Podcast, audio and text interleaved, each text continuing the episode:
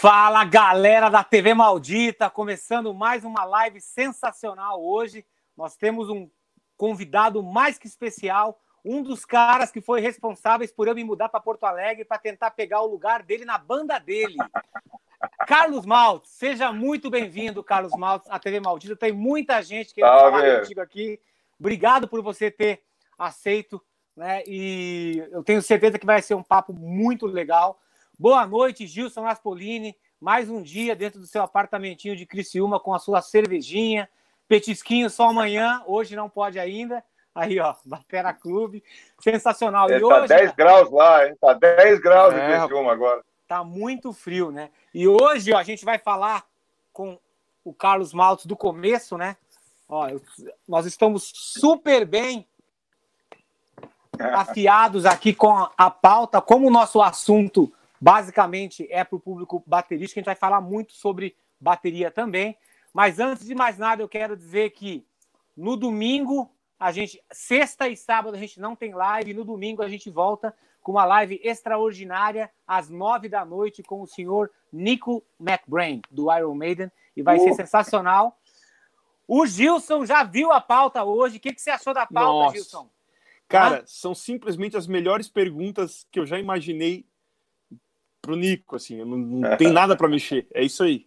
E ó, como eu sei muito bem, Carlos, a gente vai entrar nesse assunto que teve um período que você e o Humberto estavam ouvindo muito o Iron Maiden, que você que o que Humberto num carnaval de Porto Alegre, ele foi lá, encheu o saco porque em Porto Alegre no carnaval tá todo mundo na praia. Ele comprou a discografia inteira até o Seventh Sun e vocês começaram a, a ouvir Iron Maiden pra caralho. E pra quem não sabe, os caras conseguiram botar música nas rádios com galopada, a lá Iron Maiden.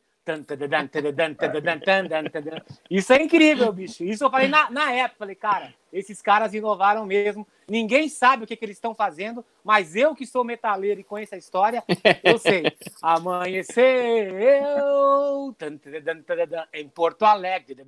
É, o Iron-. Sensacional. A gente vai entrar nesses O assuntos Iron, todos, pra mim, é uma banda que, que é, é, tá entre as, as 10 maiores bandas de rock de todos os tempos, com certeza, em qualquer lista. Iron Maiden. Com certeza, É, sensacional. transcende, o, transcende o heavy metal, com certeza. É uma Exatamente. das maiores bandas de rock de todo o tempo. E a gente vai falar, né, que depois que você começou a ouvir Iron Maiden, de repente você apareceu com kit sonor, com pratos da faixa. Eu até já imagino da onde que veio isso daí. Na época que eu te via só pela televisão, falava, meu Deus, cara, como eu queria tocar numa bateria sonor algum dia, né, tal, não sei o quê. Então, porra, foi muito legal ver essa esse crescimento todo dos engenheiros do Havaí, que foi sem dúvida a maior banda do Rio Grande do Sul, que estourou, né, no Brasil inteiro. E depois que eu estive no Angra, que eu via os engenheiros tocando pelo norte e nordeste, e eu via a força que a banda tinha lá. Era surreal, cara. As pessoas cantavam todas as músicas, do começo ao fim. Era impressionante.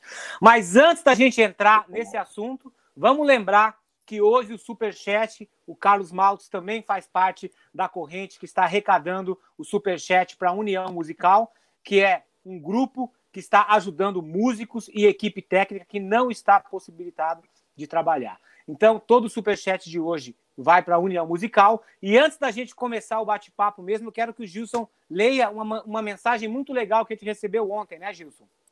Exatamente. Deixa eu separar aqui que eu. Deixa eu achar aqui na nossa conversa. Nossa, eu achei que, tipo, você já tá. Eu ia estar você preparado. já tá né? pronto, é. é, é, é, mas Eu- eu, Eu ta- sempre, tomar cervejinha. Foi isso. sempre me surpreendo. cara. É, Que legal. é, foi fantástico. Achei! Calma. Ótimo. Ótimo, achei. Aqui, ó, do Munir Barreto. Fala, mestre. Cara, eu sei que talvez você nunca responda, olha aí. Respondi. Mas quero lhe falar de qualquer forma mesmo. Tenho 44.6 recém-feitos. Sou batera aqui, aqui na minha cidade há 25 anos. Educador, site de várias bandas, etc. Há uns três anos venho combatendo uma doença que sei que vários lutam, lutam diariamente, a depressão. E te digo brevemente que se agravou logo assim que começou essa história de pandemia. Vide que parei totalmente de trabalhar com música aqui em Campos. Ainda mais que a aceitação de aulas online é mínima por aqui. Bicho, logo assim que você começou as lives na TV Maldita, minha expectativa mudou. Meu humor está outro e a força de vontade de levantar a cada dia e produzir algo na batera tem aumentado. Venho aqui lhe agradecer, mestre, pois você não tem ideia de como está mudando as, as vidas das pessoas, principalmente nós bateristas. Obrigado e deixo aqui meu respeito e gratidão, Munir Barreto. Valeu, Munir. Muito obrigado. É Foda. exatamente isso. O, a ideia dessas entrevistas todas é, é trazer material interessante para a galera que toca bateria e para quem quer, quer ser músico. Né? Então, eu já vou cortar o caminho antes da gente começar lá do início, Carlos. Eu quero saber se, se na tua vida musical, que é uma música de que, que é uma vida de muito sucesso, né? Mas que muitas vezes as pessoas não sabem o preço que é esse su sucesso. Você teve alguma situação na tua vida assim que rolou depressão, que você entrou no buraco negro e você tinha lá 15, 20 mil pessoas esperando você para subir no palco e você não estava tão afim assim de subir no palco? Não, depressão, graças a Deus, nunca passei por isso. Teve uma vez que eu estava com uma desinteria braba, mas não foi brincadeira de tocar. e... eu subi no palco assim com uma situação que eu digo, rapaz, como é que vai ser isso aqui no meio do show, troço é, é, é, resolver abrir as comportas, né? Mas, graças a Deus, travessemos. Ó. Mas depressão, graças a Deus. Não, meu, meu temperamento não é muito de depressão, ao contrário. É, meu problema Entendi. sempre era o, o, o, da metade do show para frente ligava o turbo. Entendi. Aí tinha que segurar um pouco caralho. no freio de mão. É, exatamente. Ó, o, a, a contracapa da biografia de vocês fala o seguinte: era para ter durado uma noite só, era para ter sido somente uma banda de abertura, era para ter outro nome, não era para ser um trio, eram várias variáveis.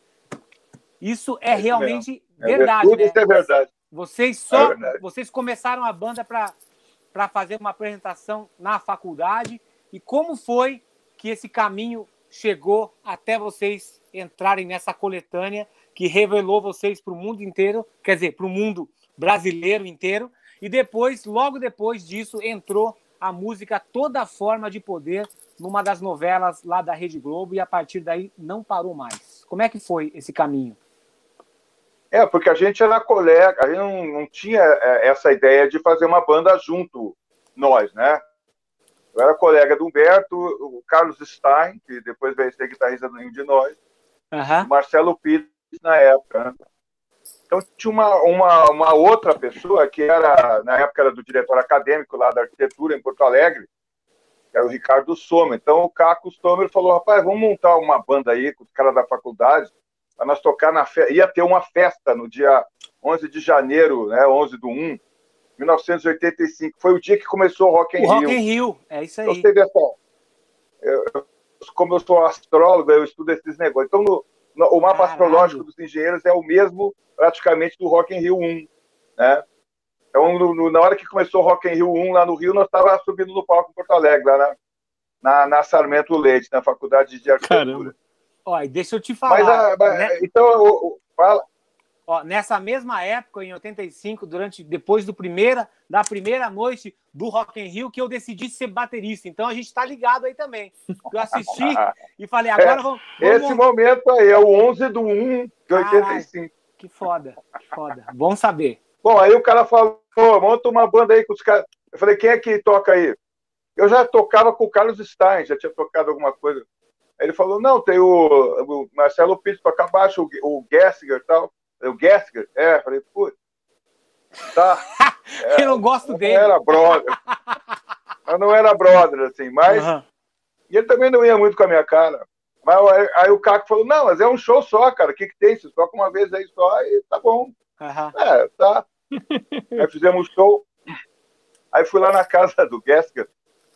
E aí tava, começamos a ensaiar, vamos tocar uma, uma música do Ultraje. Uma... Uhum. Aí eu falei, alguém tem música própria aí? Aí falou, ah, eu tenho uma. Lá atrás aí, cara. Rapaz, ele trouxe uma pasta, devia ser dessa altura, assim. Cacete. Cheio de música, viu? Que idade que, ele, E aí- que idade que vocês tinham nessa época? Isso foi 85. Eu tinha 23, ele tinha 22, que ele é um ano mais novo que eu. É de Uhum. 63. Uhum. E aí tocamos lá, fizemos o show, acabou o show, acabou a banda. Aham, Aí fomos, fomos pro camarim, camarim assim, atrás do palco ali. aham. Aí, tamo ali, acabou a banda. Aí chegou um cara e falou assim, rapaz, nem sabia que a banda de vocês existia, eu vim aqui hoje. O cara tava atrás de uma mina da faculdade lá. Eu vim aí, nem sabia que, nem sabia que, nem sabia que existia a banda de vocês. Nós falamos, é, nós também não. Ele falou, é, é, não, mas aí é o seguinte, eu, eu tenho uma casa aí, ele falou. E se vocês quiserem tocar lá em março, porque isso era 11 de janeiro, verão em Porto Alegre Aham. não acontece nada. É. Se vocês querem tocar lá em março, vocês podem. Qual casa que é? O 433. O 433 na época era assim, uma casa top, né? Das bandas. Aham. Tava tendo todo aquele movimento das bandas que depois acabou chegando no, no Rock Grande do Sul. Isso. Nós era totalmente estranho do ninho. Nós- a- a- essas bandas todas, Defal, TNT, tinham outras bandas lá, Valhalla, tinha umas bandas de heavy boa né, em Porto Alegre. né? Aham.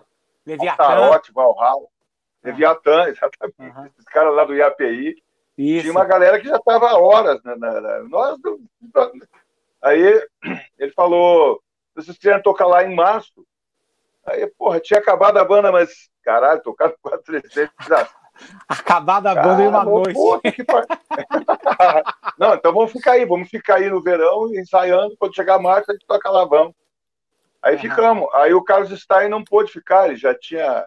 Estava com viagem marcada com a família dele. Ele foi para praia. E nós ficamos aí, vamos ser trio. Ah, por que, Aham. que vocês eram um trio? Por causa do polícia? Não, porque o, o quarto foi para Foi praia. pra praia. Aí Bem coisa de gaúcho. Sai da banda pra ir pra praia. Esse Cara, deve ter se vou pra praia. arrependido. É. É, depois ele montou o, o Nenhum de Nós, né, com, com o Teddy Correia. É, mas E nunca, a- e- nunca foi a mesma então coisa, né? ficamos- É, aí fica a critério do, freguês. Ele foi para praia, nós ficamos lá, ensaiamos. Quando chegou em março, nós tocamos lá. O cara gostou, nós começamos a tocar lá. Nós tocava, sei lá, cada duas semanas nós tocava lá Uhum. e fomos fazendo os troços. Aí tinha na época a Rádio Ipanema, FM, Uhum. Mauro Borba, e eu, e eu, então eles tocavam as fitas. Você chegava lá com uma fitinha, os caras tocavam. Já tinha a Putz. Katia Suman nessa época? Katia Suman, tinha, tá. o, o Newton Fernandes. Aham. Então a, a- a- nós começamos a gravar umas fitas, botava lá e as fitas começaram a tocar. Uhum. Quando chegou lá para metade do ano, aí teve o festival Rock Unificado, né? Que juntou Uhum. as dez maiores bandas da cidade. E foi o maior festival. Nunca tinha tido um festival daquele porte em Porto Alegre, de rock. Uhum. Já tinha público para fazer um festival daquele gigantinho, né? Uhum. Mas nós éramos mané total, nós estávamos ali e nós fomos a décima banda a entrar. Na décima última? vaga foi nós. Nós somos Caralho. os últimos a entrar. Puta que Porque a música estava tocando no rádio, os caras, nós entramos. Qual aí a veio uma pessoa da-? Rapaz, era uma música que se chamava Espravo.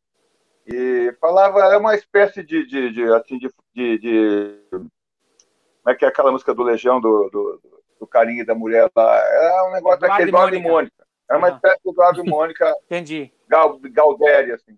Depois não E entrou isso aí, nem no essa. disco, né? Depois não entrou Não, isso aí, essa nós nunca lembro. gravamos. Entendi. Não, to- Cara, tocava segurança nessa época também. Segurança Ah, já tá. tocava. Uhum. Então nós estava nessa aí, cara. Aí eu fomos lá, aí tocamos no festival e veio uma pessoa da RCA na época, o Tadeu Valério, que depois veio a ser diretor do selo Plug. O Uhum. Tadeu Valério viu o show, ele viu as 10 bandas, ele não sabia quem era quem, para ele era tudo mané Tudo igual. igual. Aham. Das 10 ele tirou 5, que eram replicantes, garotos da rua, que eram os caras que eles achavam que ia estourar. Nós, TNT e o Defala.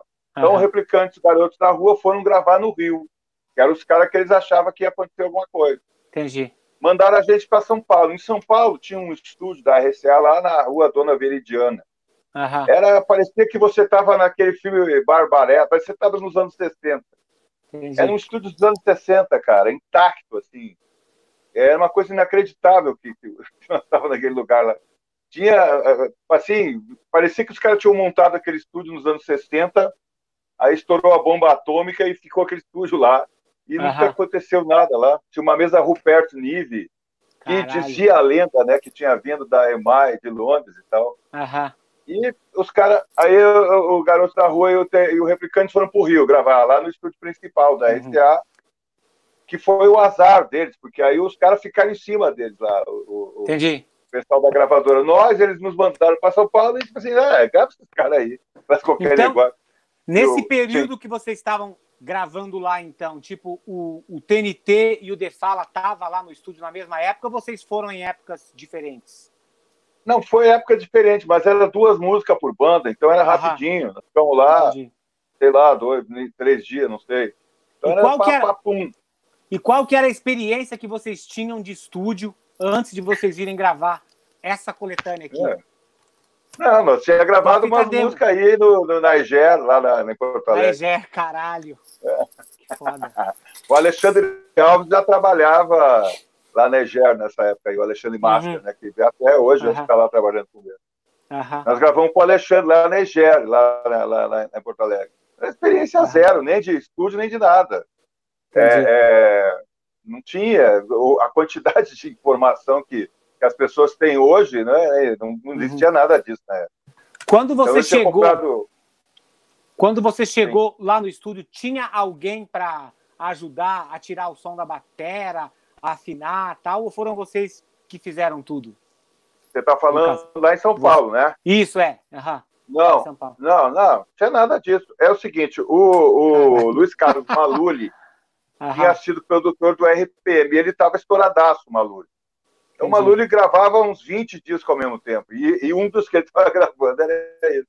Mas Entendi. o Maluli foi lá só no, no, dia que começou e ele trouxe um cara que era brother dele, o Reinaldo Barriga. Reinaldo Barriga é um guitarrista da Jovem Guarda, né? Uhum. E foi o Reinaldo que produziu. E nós ficamos brother do Reinaldo e, e nós estávamos nessa onda meio anos 60, esses negócios. Então, não tinha nada de técnico, de nada disso. Tinha uma bateria lá, acho que era uma Gretchen velha, daquela. Entendi é, nos anos 60, estava é, é, lá desde aquela época lá. Entendi. Viu? Me diz uma então, coisa, então, então vocês não eram brother da galera que está aqui, de sair junto, ir pro Ocidente, Redenção, curtir. Vocês sempre não, foram uma banda era... atípica, né? Nós era totalmente ET. Na, na, na... Os caras nem gost... Os caras não iam com a nossa cara, porque ninguém sabia quem a gente era. Entendi. É, a gente não era brother nem entre nós. Imagina se nós ia ser brother. Sensacional isso, cara. Agora me fala uma coisa. Foi surpresa para vocês quando vocês receberam o disco e a primeira música do disco ser a de vocês? Com certeza. Não, tudo era inacreditável. Ninguém sabia, né? Estar gravando. Não, nós estava sempre a banda ia acabar no outro dia, você está entendendo?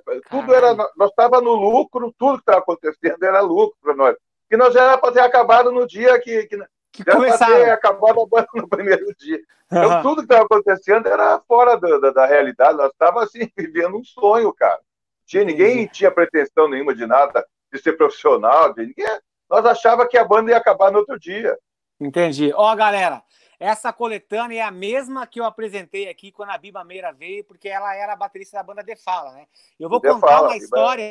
Vou, vou, contar uma história sobre sobre essa fita cassete que na época que eu comprei, em 86, lá em Foz do Iguaçu, eu estava lá na escola Castelo Branco, onde eu estudava, e aí eu estava nessa onda de começar a tocar. Quantos fazer... tanto tinha aí, cara, nessa época? Eu tinha 15 anos. Em 86, eu tinha 15 anos de idade. Eu estava lá em Foz, estava começando a montar a banda, e esse aqui foi o primeiro disco que eu comprei, assim, porque eu falei, pô, tem várias bandas, então é, é legal para eu curtir. E eu pensei assim, cara, tipo, eu, eu como eu não tenho ideia para compor música, né? Eu falei assim, eu acho que eu vou pegar uma ideia dessa, do, dessa música chamada Segurança, porque eu acho que essa música aqui nunca vai ir para lugar nenhum. Então eu queria fazer um plágio.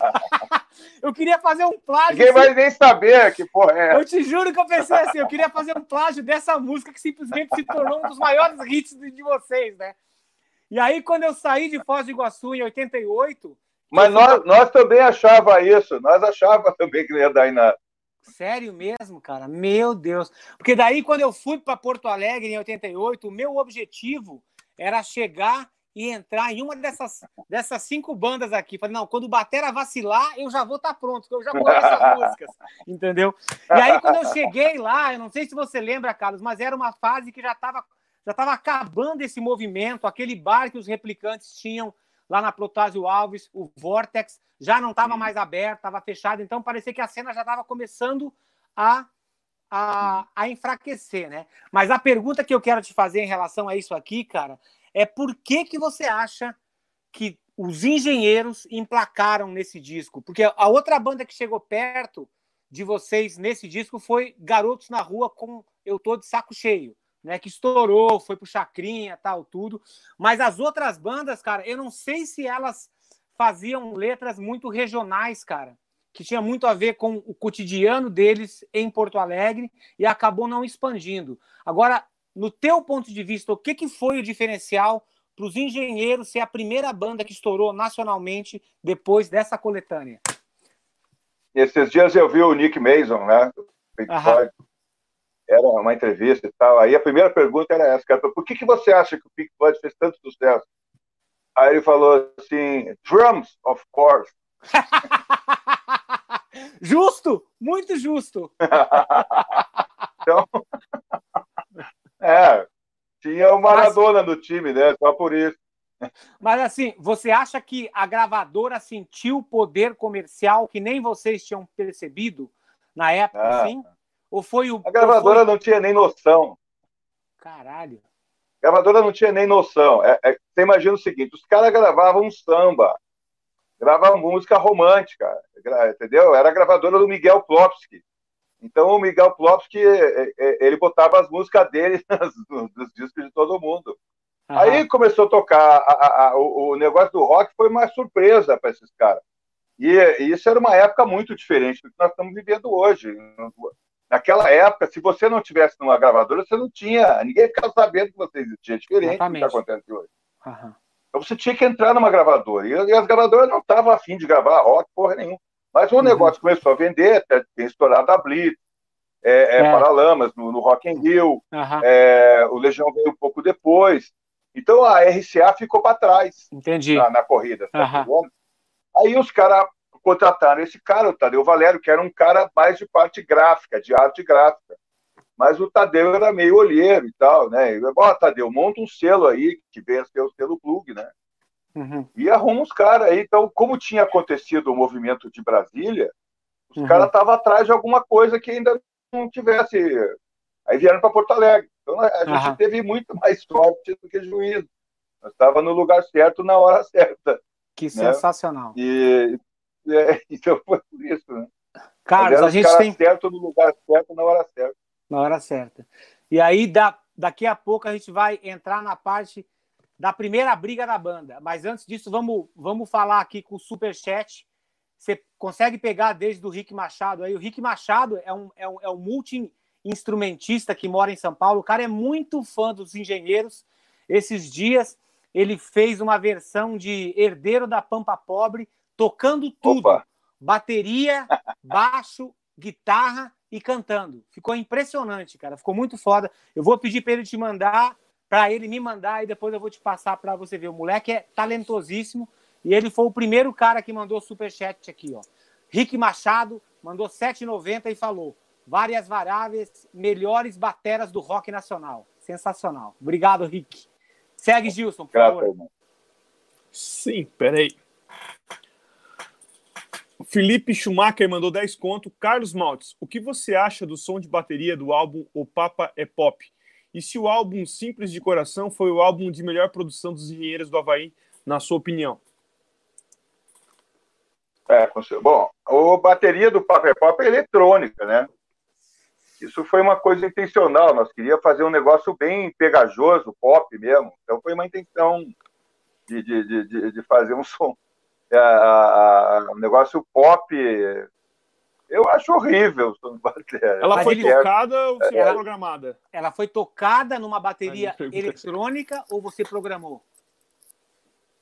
Eu programei numa Holland e os sons são de uma Dynacord. Caralho. É os samples da Dynacord e a programação da Holland. Então, mas a, os samples da Dynacord eram Ninguém tinha Dynacord no Brasil. Aham. Então, assim, a gente fez um negócio sem vergonha, mas a gente era esperto, né? Aham. Então, a, a, eram, eram sons que ninguém tinha, aqueles samples da Dynacord. Os sons em si, eles são bons, até hoje, são sons legais, né? Mas é, não é, é uma coisa daquele momento ali, não faria A proposta é novo, antiga, né? É, É. entendi. Beleza. E o, o Simples do Coração é disparado o melhor som de batera da, da, É bruto. da banda, porque a gente gravou em Los Angeles com o Greg Ladani, que era um cara foda de gravação de batera. Greg Ladani já tinha produzido alguns discos do Toto quando, gente- quando ele gravou com a gente. Então você imagina. O, o, o, E do Fleetwood Mac um- também, né? o Fleetwood Mac, ele gravou. Ele tinha mixado Madonna, tinha mixado. Mas Uhum. ele teve uns problemas É lá, com, com- assim, uns problemas nasal. E aí ele ficou meio por fora. E ele vinha voltando pro, pro, pro, pro mainstream. Então os caras arrumaram. Pega uma banda latino-americana aí para o Greg gravar. Por Entendi. sorte foi nós. Mas vocês Então, gravaram tudo lá, gravaram tudo lá. Não foi mixado só. Não, nós gravamos em Los Angeles. eh, Tá, em e- Burbank, eu acho que era o estúdio. Ah, Burbank. Pertinho É. aqui de casa. Viu? Me diz uma Opa. coisa. da- daí, assim, você sentiu uma diferença de. Depois de todos os discos que você tinha gravado no Brasil com os produtores brasileiros, assim, qual foi a principal diferença na hora que você chegou e gravou com um produtor gringo que era especialista em batera? Que é o nosso assunto. Mas olha, quando eu fiquei sabendo que nós ia gravar com o produtor gringo, eu fiquei apavorado. Entendi. Porque eu nunca soube, eu, eu comecei a tocar de orelhada e eu só vim a saber o que é compasso, essas coisas, mais recentemente que eu estou estudando. Né? Naquela época, Sensacional. tinha que começar a música sempre da, da, da cabeça, porque não... quinto compasso, que porra é? Não, toca no começo aí, pô. Vamos aí cabeça, eu digo, puta, esse gringo vai chegar e vai me dizer quinto compasso, eu vou estar fudido, o cara vai me fuzilar. Aí tava Aham. nessa situação, primeiro dia de ensaio, ele chegou, isso era 1994, né? O cara chegou e abriu um laptop, eu nunca tinha visto um laptop assim tão de perto, né? E ele sentou a, a um, a um meio metro de distância da- do bumbo, abriu um laptop e falou, pode tocar. Falei, caralho, tô fudido, Pressão. azar. Nessa época eu tinha uma Pearl Custom Z, era imensa a bateria, tinha uns. Tinha três tom-tom, dois surdos, tinha sei lá quantos pratos. Eu, eu tinha grana pra caralho, entrei na loja maior que tinha, eu comprei, né? Power Aí Tone, né? o, o. É, Power Tom. E, e aí eu tá, eu tocando. Quando acabou a música, eu esperando ele falar uma coisa ultra técnica, assim. Eu digo, tô fudido. Aí ele falou assim: por que você tem tanto tambor aí? Era um comentário totalmente amador. Assim. Falei, o quê? É, por que você tem tanto tambor aí? Falei, por quê? É, caralho. Tava preparado para qualquer coisa, menos pra isso. Menos isso. Eu falei, eu digo, por quê? É, não, porque a música que nós tocamos exige. O que? Música exige nada, rapaz. Ele falou, você é um emotional drummer. Isso aí tá te atrapalhando. Tira esses negócios, deixa só um aí. Caralho. É, é... Pai, o cara me sacou em uma música, qualquer a minha. Entendi. Mas foi uma das coisas mais sábias que eu já ouvi na minha vida. Depois disso aí, eu mudei totalmente minha maneira. Meu set até hoje é um tom, tom, tom. Cara, que legal, Mas- hein? O cara levou uma música para ver isso. Aí eu vi Aham. qual era o talento. Eu pensei, ele não sabia nem o que que era dó, o que que era ré. Ele não sabia nada de teoria musical. Mas O cara era totalmente sentimento. Foi assim Sentimento, que ele né? gravou todo. Então, mas, é, mas o sentimento dele era muito afinado, velho. Que Não foda, passava cara. nada. Se não tivesse alma, Uhum. ele mandava fazer de novo até ter. Não Caralho, tinha conversa. 5 da manhã, os guitarristas lá desde a, da, das 10 da noite. Ele bêbadaço dormindo, assim, acordava ele, Greg, ouve aí. Ele ouvia, fazia assim. Que Como merda. vocês puderam gravar uma coisa tão ruim assim? Que merda! Como é que vocês tiveram coragem de gravar uma merda dessa? Mas não era uma coisa técnica, era uma coisa do feeling, do sentimento. O cara era totalmente feeling. Que animal, cara. não tinha como enganar ele. Que Foi do caralho. Que foda. Porra, foi um aprendizado. O cara, numa música, ele falou isso pra mim. E, como- essa merda aí tá se atrapalhando. e, e quando vocês da banda ficavam sozinhos sem ele, qual que era a opinião de vocês? Vocês conversavam sobre esse tipo de coisa ou a banda já estava numa fase assim que vocês mal, mal se falavam? Ah, já tava uma guerra. Tava e uma também guerra. os caras ficaram contra ele. E eles Ah, falaram é? que eu era vendido, que eu tinha me vendido pro, pro americano. não sei mais. Porque você se deu bem com o cara e os caras não entendiam essas ideias Não, dele. eles se juntaram, ficavam contra ele, faziam greve. Mas eu, porra, eu achei o cara do caralho, entendeu? Pra mim foi uma experiência de vida, não, não só musical, mas Aham. eu convivi com ele. Depois ele veio pro Brasil, ficou na minha casa, a gente ficou brother. Nossa, que animal. E aprendi pra caralho com ele. Ele era uma pessoa totalmente intuitiva, cara. Ele não. Ele era. eu- aí eu perguntei como é que você começou a gravar. Porque o cara fazia, por exemplo, a gravação da bateria, ele botou todo. O, o lance dele era som de bateria. Ele era famoso por isso. Né? Aham. Como é que ele gravava a bateria? Ele botou todos os close mics, né? Aí chegou pro técnico e falou assim: pega os outros microfones que você tiver e bota lá no estúdio. Ela falou: os outros quais? Não, todos, todos. É, mas tinha, sei lá, 200, lá eu. Bota onde? Bota onde você quiser. Aí o cara saiu, botou na casa de microfone pelo estúdio, assim, ele plugou todo. Aí foi abrindo Um por um por um. Não, não, não. Esse, esse, esse. Qual que é esse aí? Ah, é um que caiu lá atrás do, do, do piano. Tá, esse aí que é o som de bateria. Tira todos os outros. Tira, tira todos. Só esse. Esse era o som da bateria. Os close era só pra. Só pra ter o ataque. Então o cara era assim, cara. O cara era totalmente. Eu digo, como é que você começou a, a, a gravar? Ele falou, não. É porque eu era. Eu era empresário de banda, ele falou. Aí eles conseguiram um contrato com uma banda grande na época, eu não lembro quem era, acho que era Beckman Thunder Overdrive, não tenho certeza. E, e pô, pegaram a grana dos caras adiantado, compraram o equipamento e montaram no estúdio. Era ele e o, o sócio dele era o técnico. E ele era o empresário. Faltando uma semana para entrar em estúdio, ele brigou com, com, com o técnico. Os caras da banda brigaram com o técnico. Aí falou para ele assim: ó, se esse cara aparecer no estúdio, nós não vamos gravar com vocês. Ah, mas como que. Ah, se vira aí, então devolve o dinheiro. Os caras tinham usado o dinheiro para comprar o, o equipamento, não tinha o que fazer. Aí ele foi para dentro do estúdio no telefone, porque não tinha nem celular na época. Aham. Mas tipo assim, como é que o cara falou, como é que eu começo? O cara falou assim: tá vendo um botão vermelho aí escrito on? É, aperta esse. Cara, Aí o cara- sensacional. O cara foi, entendeu? Maravilhoso. Ele era totalmente intuitivo o sentimento, né? Mas só que ele confiava na, na- na- na- no, no- instrumento dele, né? Que é o coração, Coração, né? ele confiava 100%, cara. Então, assim, o cara tinha uma fidelidade a si mesmo muito grande. Eu nunca tinha visto isso na minha vida. A E era grava... assim que ele era produtor do Toto. Entendi. A gravação em si teve alguma coisa a ver com a capa? Foi por causa da gravação, desse negócio de sentimento, feeling, coração que vocês botaram, fiz- fiz- fiz- fizeram a capa ou não?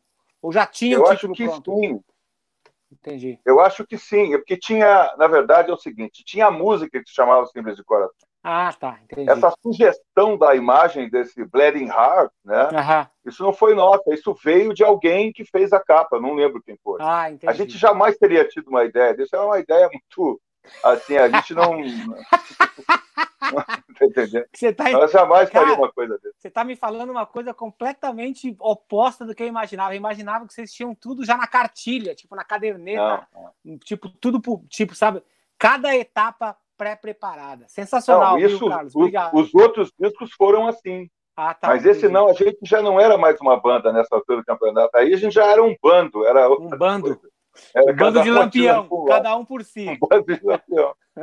Mas alguém Gilson. deu essa ideia, que é genial. Essa Muito capa boa é mesmo. genial, sensacional. Põe ali o Ricieri ali, ó, por favor. Meu parceiro Ritieri, lá de Tubarão. Opa. Rafa, Ricieri Stopassoli, 10 conto. A Revolta dos Dantes, principalmente o lado B, que me fez ter vontade de tocar bateria. Descasso. É clássico. Valeu. Clássico. Clássico. Valeu aí, bro. Vamos pro Charleston Molina, 5 reais. Carlos, como era tocar descalço, sem, essa, sa- sem essas sapatilhazinhas de shopping? É, toca do jeito que for, brother. Eu sempre fui meio naturalmente, assim, as coisas comigo. Nunca tive muito. Eu tocava do jeito que fosse, né? Descalço, de bota, de sapato, o que eu. o que fosse possível. Não tem erro. Ó, tá faltando, tá faltando. Você pulou o Arnaldo ali, hein? O Arnaldo Cruz. Não vi. Não? Não, não, apareceu para mim aqui. Tá, ele, ele Pra mandou seis. ele mandou 6,99 dólares canadenses. Ele falou: Fala, Aquiles. Ele falou assim: essa aqui é boa, hein, Maltz? Vamos ver. Fala, Aquiles. Pergunta para o Maltz, em uma escala de 99 a 100, quão chato é o Humberto e qual a Caramba. chance e qual a chance de uma reunião com você, o Humberto e o Lix? Olha só a, a situação que o cara me colocou. Olha, vou dizer para você. Assim, amanhã tá no UOL, hein? É, amanhã tá no UOL, cuidado, hein? Hoje teve um cara que me disse assim: Ô, Mal, tu vai lá participar do programa do, do, do Aquiles Presta? Eu falei: É, vou. E ele falou assim: esse cara é um monstro da bateria, mas ele é insuportável. Eu falei assim: bom, então é, é melhor que eu, porque eu tô só insuportável. Porra, obrigado. Eu adoro essas coisas, cara. O que seria da gente sem os haters, cara? Hã? É verdade. Não foi ele, falou, ele que deixou. Era um monstro da bateria, mas é insuportável. Eu falei, bom, tá melhor que eu, porque eu sou só insuportável. Então, como, é, assim, a, como é que é o nome dele? Quem? O... Quem, ah. quem falou isso? É. Não, o cara da pergunta. Ah, o cara da pergunta, o nome dele é Arnaldo Cruz. Não, mas quem que falou, quem que falou que aqueles é insuportável, eu acho que foi quem deu dislike aqui. Tem um aqui. Já? Já tem um dislike? É, não Deus. foi legal. Eu falo milagre, mas não falo o nome do santo. Tá, mas e aí? Cê, cê, cê, você quer falar essa aqui ou você quer pular? Você que escolhe. Não, eu posso, eu, eu posso dizer assim.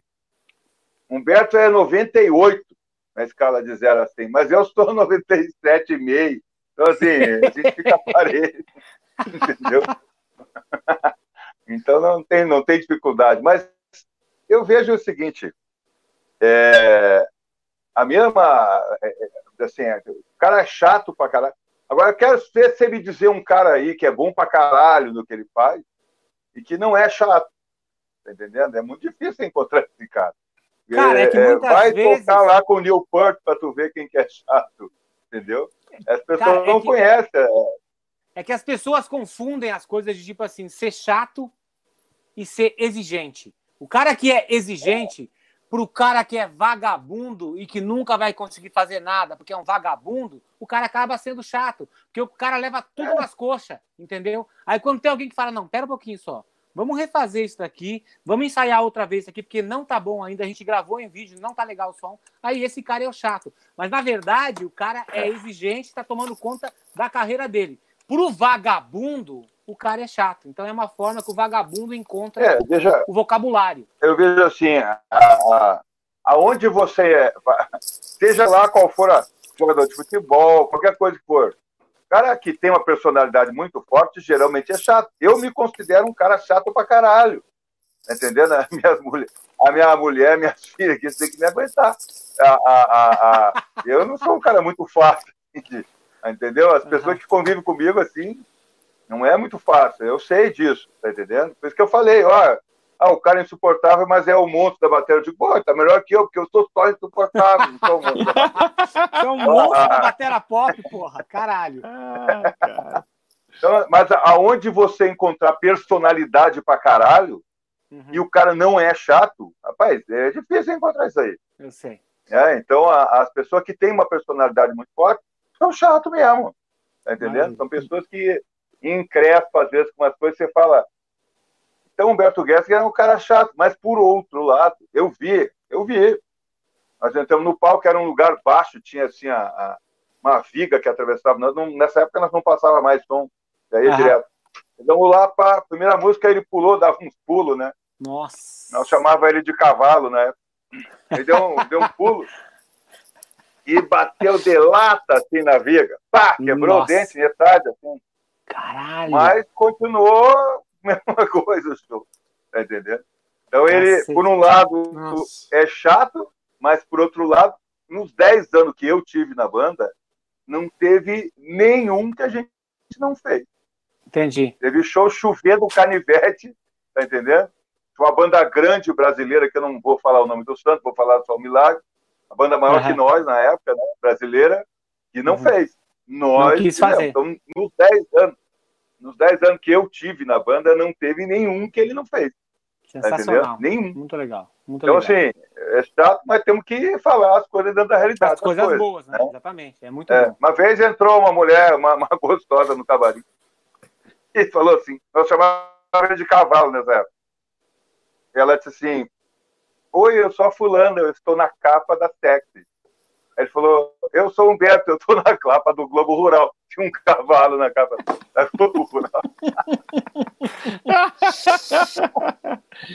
Ei, as mulheres. As, as, mulheres entravam e se ofereciam dessa forma?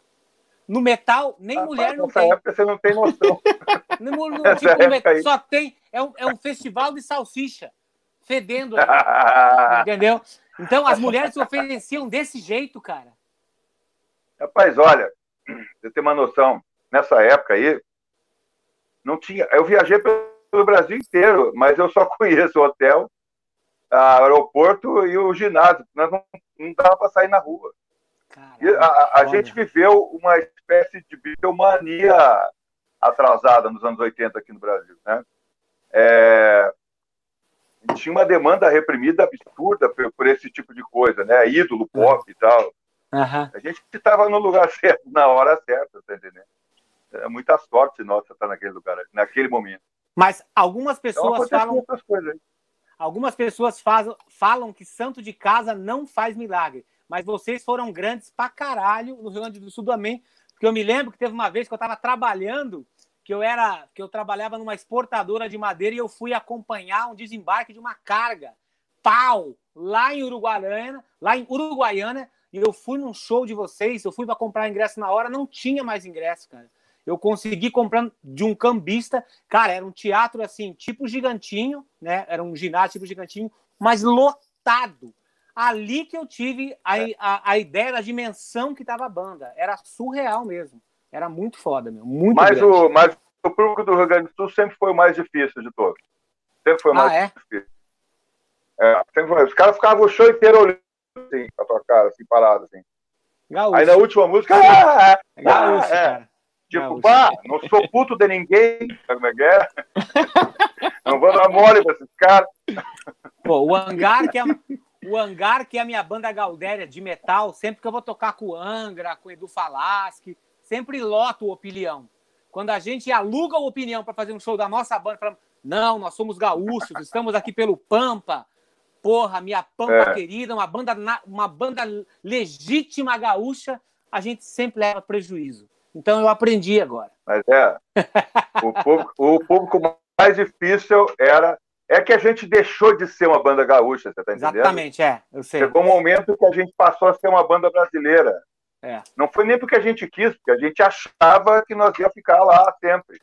Não, As tanto é. simplesmente aconteceram, como eu estou falando para você. Tanto é que tem uma trilogia de discos de vocês, que era a bandeira do Rio Grande do Sul. E naquela época vocês estavam enormes, Grande, né? claro. Vocês estavam enormes já naquela época, né? Claro, lógico. É, eu sei.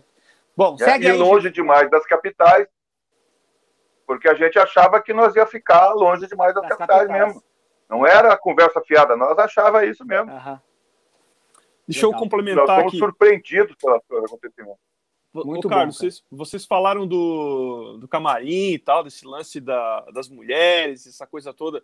Eu sou um pouco mais novo aqui, acompanhei o Humberto depois que você saiu da banda. Mas já naquela época, ele tinha restrição quanto a receber fãs e tal, a não, a não, a não receber nenhum fã, a banda, como é que funcionava esse lance? Vocês tiveram tanto assédio naquela época que chegou a ter essa restrição, assim, não?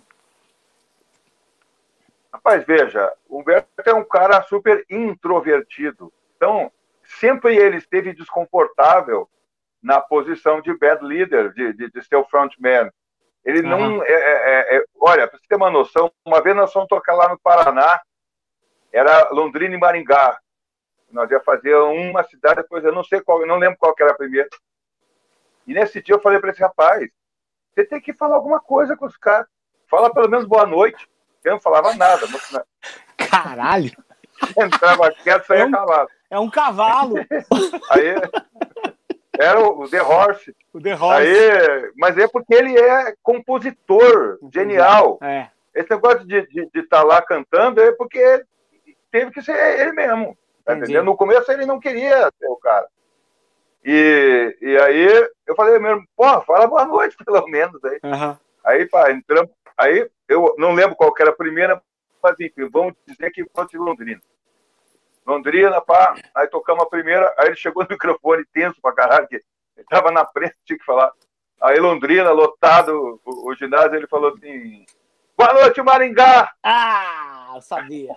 Aí, Ah. Esse silêncio glacial, assim. Nossa senhora. Aí eu falei, tá, não precisa falar boa noite. Não fala Não fala mais nada.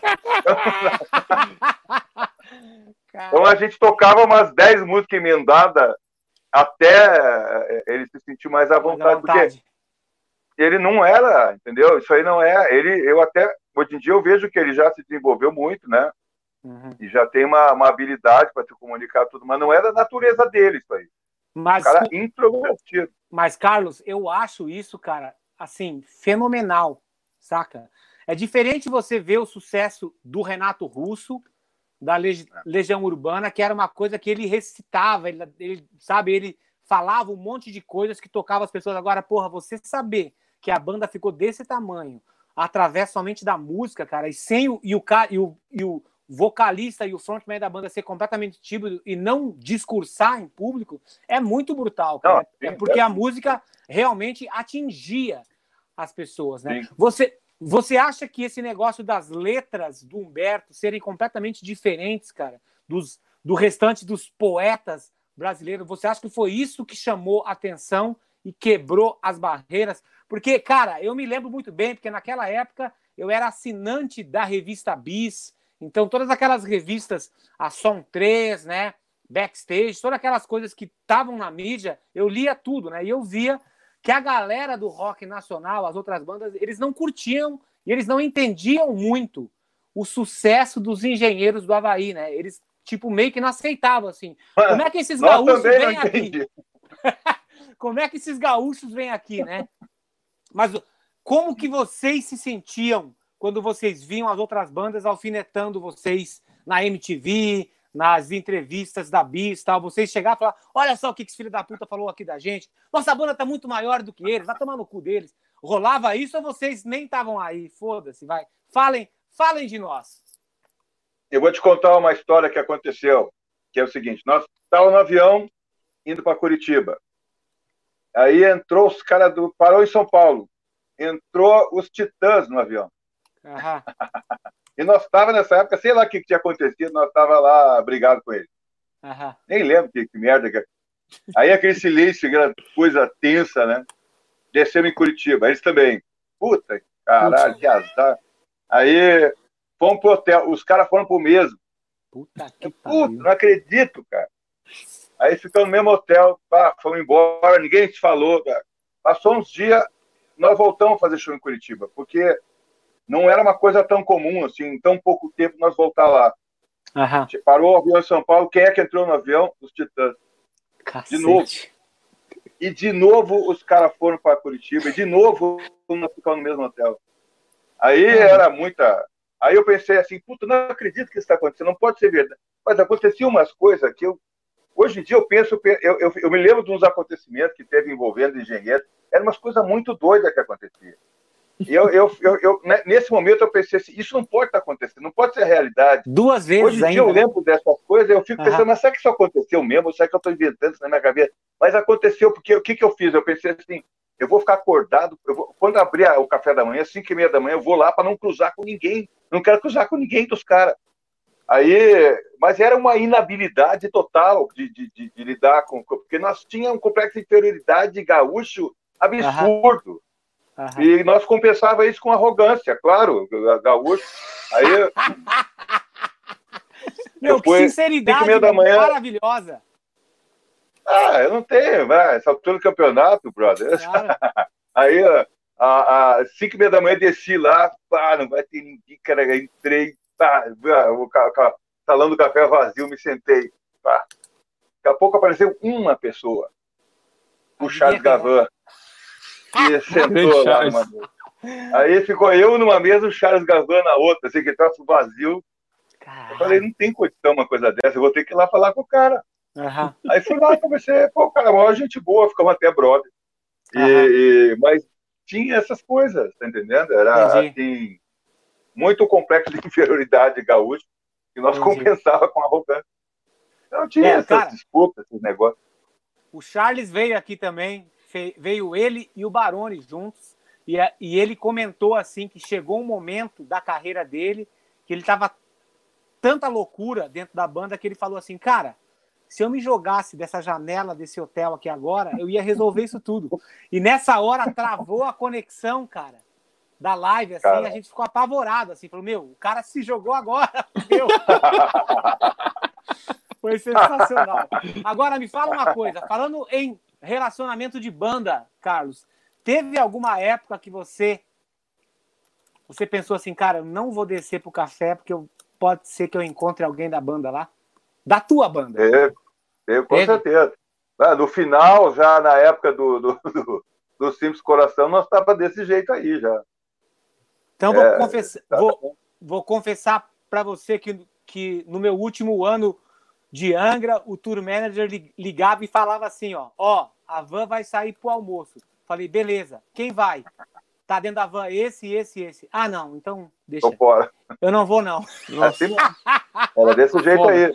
Eu, então eu não, bem. Nem, eu não vou eu não vou nem entrar mais no assunto, porque eu passei por isso também, cara. É, é foda. A coisa é, é. O que acontece? São pessoas muito intensas, né? personalidades muito fortes, e é, convivendo um nível de, de, de, de conviver 10 anos, cara, nós passamos convivendo. Eu convivia mais com os caras do que com a minha mulher na época. Eu sei, sei. Isso. Então, assim, é, é, é, é meio inevitável que aconteça. Tem uns caras que são santos, né? Os caras do Rush, tem uns caras que são santos.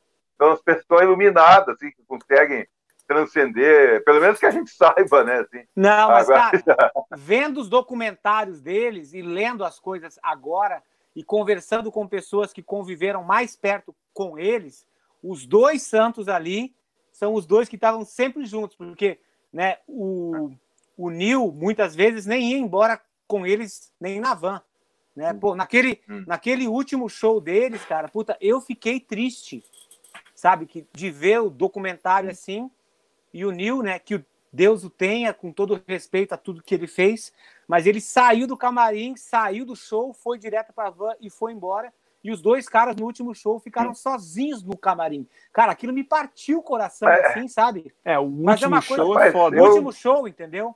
Mas assim. Mas é você sabe coisa... por quê, né, que, que ele fazia isso? Sim, eu sei por quê. Mas, tipo assim, mas ainda assim era o último show, porra. É. Né? Então, só, só por isso. É. Mas também teve, uma, teve um último bônus, teve um bônus no último show, que foi a única vez que ele foi na frente saudar o público. Isso também é uma hum. coisa. E esse negócio. É, que... Foi se despedir, né? Exatamente, é. Então, ninguém sabia naquela época ainda, né? Mas assim, é, esse negócio que você falou do Humberto dele não, dele não saber lidar com o público, não, não saber fazer um meet and greet para ver, é exatamente a mesma coisa que o Neil Peart falava, né? Cara, eu simplesmente eu não, não, me sinto à vontade, não é porque eu não gosto, tal. Eu amo que as ah, pessoas. Mas a gente vê ele nas entrevistas, o quanto que ele era um cara introvertido. Você é, vê muito, isso. Muito tímido. Né? também. É, é, era totalmente tímido. sem jeito. Tipo assim, era, era um esforço monstruoso para ele é. ter que ficar interagindo com as pessoas. É. Isso é são estilos, tem pessoas que têm estilos diferentes, né? É isso no caso aí. do Humberto, ele estava numa posição que exigia dele ele estar tá se comunicando. O Purple ainda estava atrás da bateria, né, meu irmão? É. É um lugar é que é mais fácil do cara se esconder atrás dos pratos. Mas Com o certeza. Humberto ali na frente, né? Na frente, não tinha nada ali na frente, né? E, eu, e, é. e já já a gente vai chegar no Hollywood Rock de 1993. Que aquilo ali vocês foram, vocês foram heróis pra caralho. Mas antes disso, ó, o Ricardo Wildchild que é o maior fã do Wasp da história. Ele é de Gaúcho. Pelotas. É, gauchão de Pelotas. Ele falou assim, ó. Lê aí, Gilson, por favor. Lembro de um baita show dos engenheiros no, saudo, no saudoso Teatro Avenida, aqui em Pelotas. Na década de 80, o álbum O Papo é Pop é um clássico do rock gaúcho. Grande abraço. Valeu, Ricardão. É. Ricardo. E aí o Ricardo mandou mais um. Teatro Avenida aqui, era do Caceta, meu. É. é sensacional o Teatro Avenida. É mais um 6h39. Nem, nem sei se existe ainda. Existe, eu toquei lá o ano passado, eu to, toquei o ano passado lá duas vezes e eu apelidei aquele do maior teatro do mundo, porque nas duas vezes que eu toquei, ele nunca lotou. Com vocês, com certeza faltou. faltou lugar lá. Mas comigo então não tá precisando legal. voltar lá, brother. Precisa voltar lá. pai. Ainda tá incompleta a tarefa. Vai, Gilson. É, como foi abrir para o Bon Jovi em 1990? Eu estava lá. Ricardo L. Child. É, é, tá falando do, Público- do Hollywood Rock, né? Em 1990, Nossa, quando é. vocês abriram pro Bon Pro Jovi. Bon Jovi. é. É. A gente abriu. Não lembro da gente ter aberto. Só se foi no festival. Não lembro da, Tá, a ah, gente tá. ter aberto o Bon Jovi. A Aham. gente tocou é, no, na 93 foi a noite do Nirvana e, e no É. outro tinha a gente tinha tocado na noite em que era, acho que era In Excess, era o, era o headliner, não lembro disso aí. Aham. Mas Bon Jovi a gente a gente não abriu o Bon Jovi em turnê, a gente pode ter aberto o Bon Jovi no festival, mas não lembro do Bon Jovi ter tocado Tá, na beleza. noite, não lembro disso aí. O Rick Machado aí, Gilson. Bon Jovi tem um batera muito foda, É, o Tico Torres. Muito bom. Gruveiro, muito pra caralho. Toca Muito com. Pearl, né? É, isso aí. Endorse da Pearl. Um dia, quem Isso aí. sabe, na TV Maldita. É. Descobriu o rock. Agora eu não duvido de mais nada, não duvido mais de mais ninguém. Descobriu o rock com o Maltz e o metal com o Aquiles. 10 de Rick. Machado. Rick Machado, valeu. Rick. Machado é esse cara que gravou o herdeiro da Pampa Pobre. O homem de uma banda É, só. massa.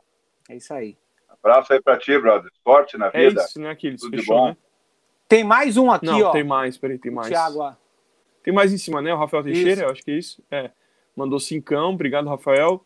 E o Thiago Acorce mandou 12 reais. Maltz, em algum momento do GLM, eu não sei as siglas, mas enfim, quiseram colocar VS nas músicas e clique no seu ouvido. Vocês eram o Rush da época. Acho que é uma pergunta isso ou não? Não é uma afirmação. Maltz, em É, algum momento do, GL, do GLM quiseram colocar VS nas músicas e clique no seu ouvido? Vocês Não, usavam quem- clique? Vocês, vocês usavam Não. clique ao vivo, assim, nada, né? Nunca Não. foi nada. Tá, então Não. beleza. Já Se foi. eu voltasse a tocar agora, eu usaria. Não teria nada contra o clique. Tem Mas aqui, na ó. época, não- nós nem. Ó, tem o, tem o Eric Klein Rodrigues que mandou 10 reais. Como, esti- como estudante, acompanho o Maltos como, como psicólogo e astrólogo, além de músico. Prazer imenso ver essa live com Aquiles, do qual também sou fã. Lendas vivas. Obrigado, Eric Klein. Mandou 10 reais aqui. E ali, ó, o Arnaldo Cruz, Valeu, 2 dólares e 79, falou: O UOL amanhã, o Aquiles me chamou de vagabundo. Não, não chamou ninguém. pe- Não chamei ninguém, Disse que a cara puta A carapuça que você viu. Francis Cassol, aqui, ó. Outro gaúchão, outro batera gaúcho. Esteve Opa. aqui também. Vai lá, Gilson. Viu Engenheiros do Havaí no Gigantinho, lotado em 91. Primeiro show grande que fui na vida. Melhor banda de rock do BR. Sou um baita fã da era GLM. Que porra de GLM? Eu não sei o que é isso, cara. Gessica Ele é um disco né, Gessica Licks gravou. Maltz. É. Ah, tá. Desculpa aí a minha ignorância. Não, beleza. Viu? Ô, ô Carlos, me fala uma, uma coisa. Depois que vocês gravaram esse disco, vocês tiveram alguma outra situação que vocês tocaram junto com essas bandas? Vocês encontraram os caras? Como é que, como é que foi a reação da cena musical de Porto Alegre depois que vocês estouraram e vocês viraram uma banda nacional e vocês se mudaram para o Rio, né? Você acha que isso também atrapalhou um pouco a relação de vocês com o Rio Grande do Sul?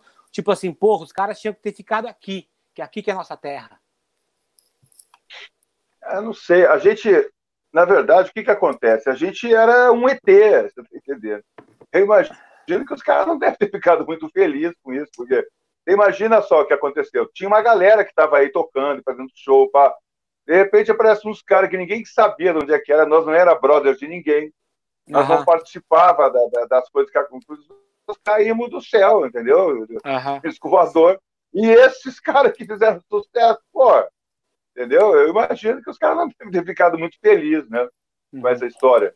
E a gente já, por temperamento, que eu tô falando, nós não era brother nem entre nós. Imagina se nós ia ter brother. Nós não frequentava a- a- a- os ambientes das. Nós não tinha nem tempo. depois que a banda estourou, isso foi muito rápido. Você vê, janeiro de 85 nós tocamos pela primeira vez. Aham. Em 86 nós já estava ganhando disco de ouro. É, não teve tempo para nada, tá entendendo? Não teve tempo de aprender a tocar, não teve tempo de nada. Na, na, na, nós estava no olho do furacão. Uhum. E a agenda de shows era um absurdo. Desde esses 10 anos que eu passei, era quatro shows por semana, todas as semanas, todo ano, todo. Não tinha, tá entendendo? Então a gente não tinha vida, mesmo viver em festa e não sei, não tinha nada disso. Nós vivia tocando e, e nós era fissurado pra, pra, pra, pelo show também, né? Então a, a, era muito trabalho. Engenheiros era um negócio extremamente cachê. As pessoas não têm noção da, da, da, vida que a gente vivia. Acho que a gente era rockstar, vivia em festa. Uhum. Eu, eu, não, não era não isso era aí. Isso. Era um negócio extremamente caxias, assim, trabalhador. Né? E Humberto é um maestro exigente, pelo menos com a gente era, né? Uhum. E, e, a gente é, não, ensaiava um negócio de tarde para fazer de noite, tá entendendo? Mudava Entendi. o show de tarde. Na Entendi. passagem de som mudava o show. Entendi. E, e, e, eram coisas complicadas, assim, para o nosso nível técnico, né?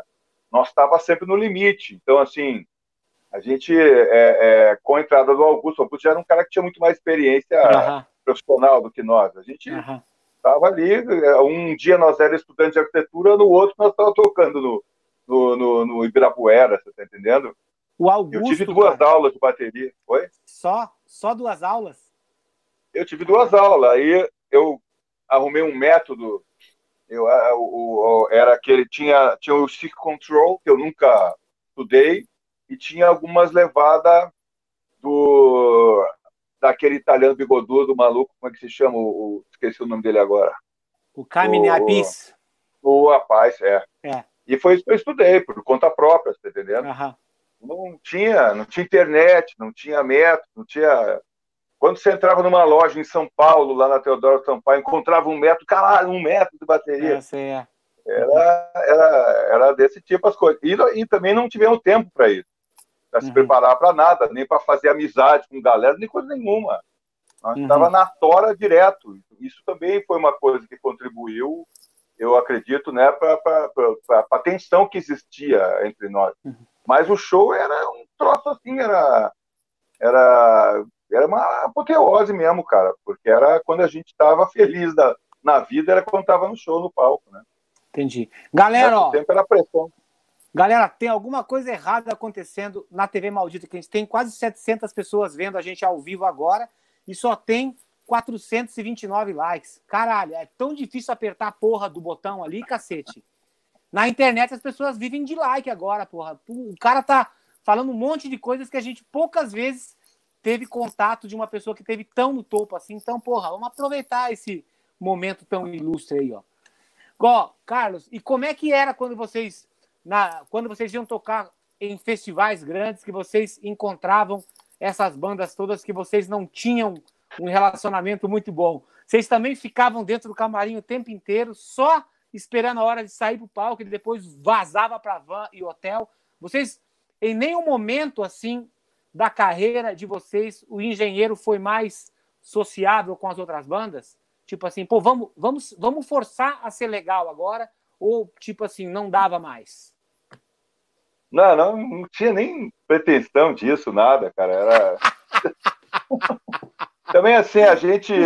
Isso é uma coisa que eu falo, as pessoas às vezes não acreditam, mas a realidade é que até mais ou menos a metade do quinto ano, sei lá, por aí, né? Que já uhum. era. Lá para 90, quando a banda estava estourada mesmo, a gente achava que a banda ia acabar no outro dia, tá entendendo? Não uhum. tinha essa de nós somos profissional, nós temos fazer uma parte de uma classe. Não tinha nada disso, cara. A gente, é, é, é a, a, vamos dizer assim, a, até lá para 90, até para pop por aí, a gente achava assim que qualquer momento podia acabar tudo, tá entendendo? Voltar para casa. Que era Agora, um sonho que nós estávamos vivendo. Como que vocês resolviam as coisas na banda? E por que que assim, logo no começo, quando vocês gravaram o primeiro disco, né? Eu li isso aqui na biografia, que Aí o, o Pitts, o primeiro baixista, que eu achava ele muito bom, assim, o jeito que ele tocava era, era muito foda. Eu, ele amarrava muito bem a bateria e a guitarra do Humberto. por que, que ele acabou saindo.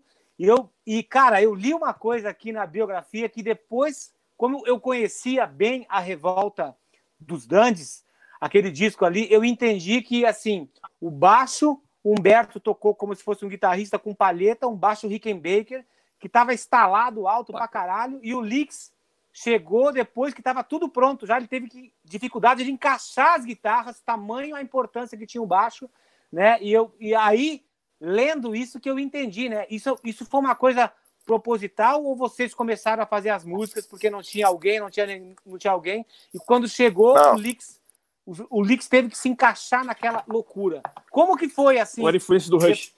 É. Como que foi ah, assim, tipo, esse negócio do Lix entrar num. Ele também já foi estranho, né? Porque ele vinha de bandas tipo Ney Lisboa, esse tipo de coisa, que era uma coisa meio coach, assim. E aí ele foi encontrar você e Humberto, que eram dois, dois ETs especiais, aí chegou mais um.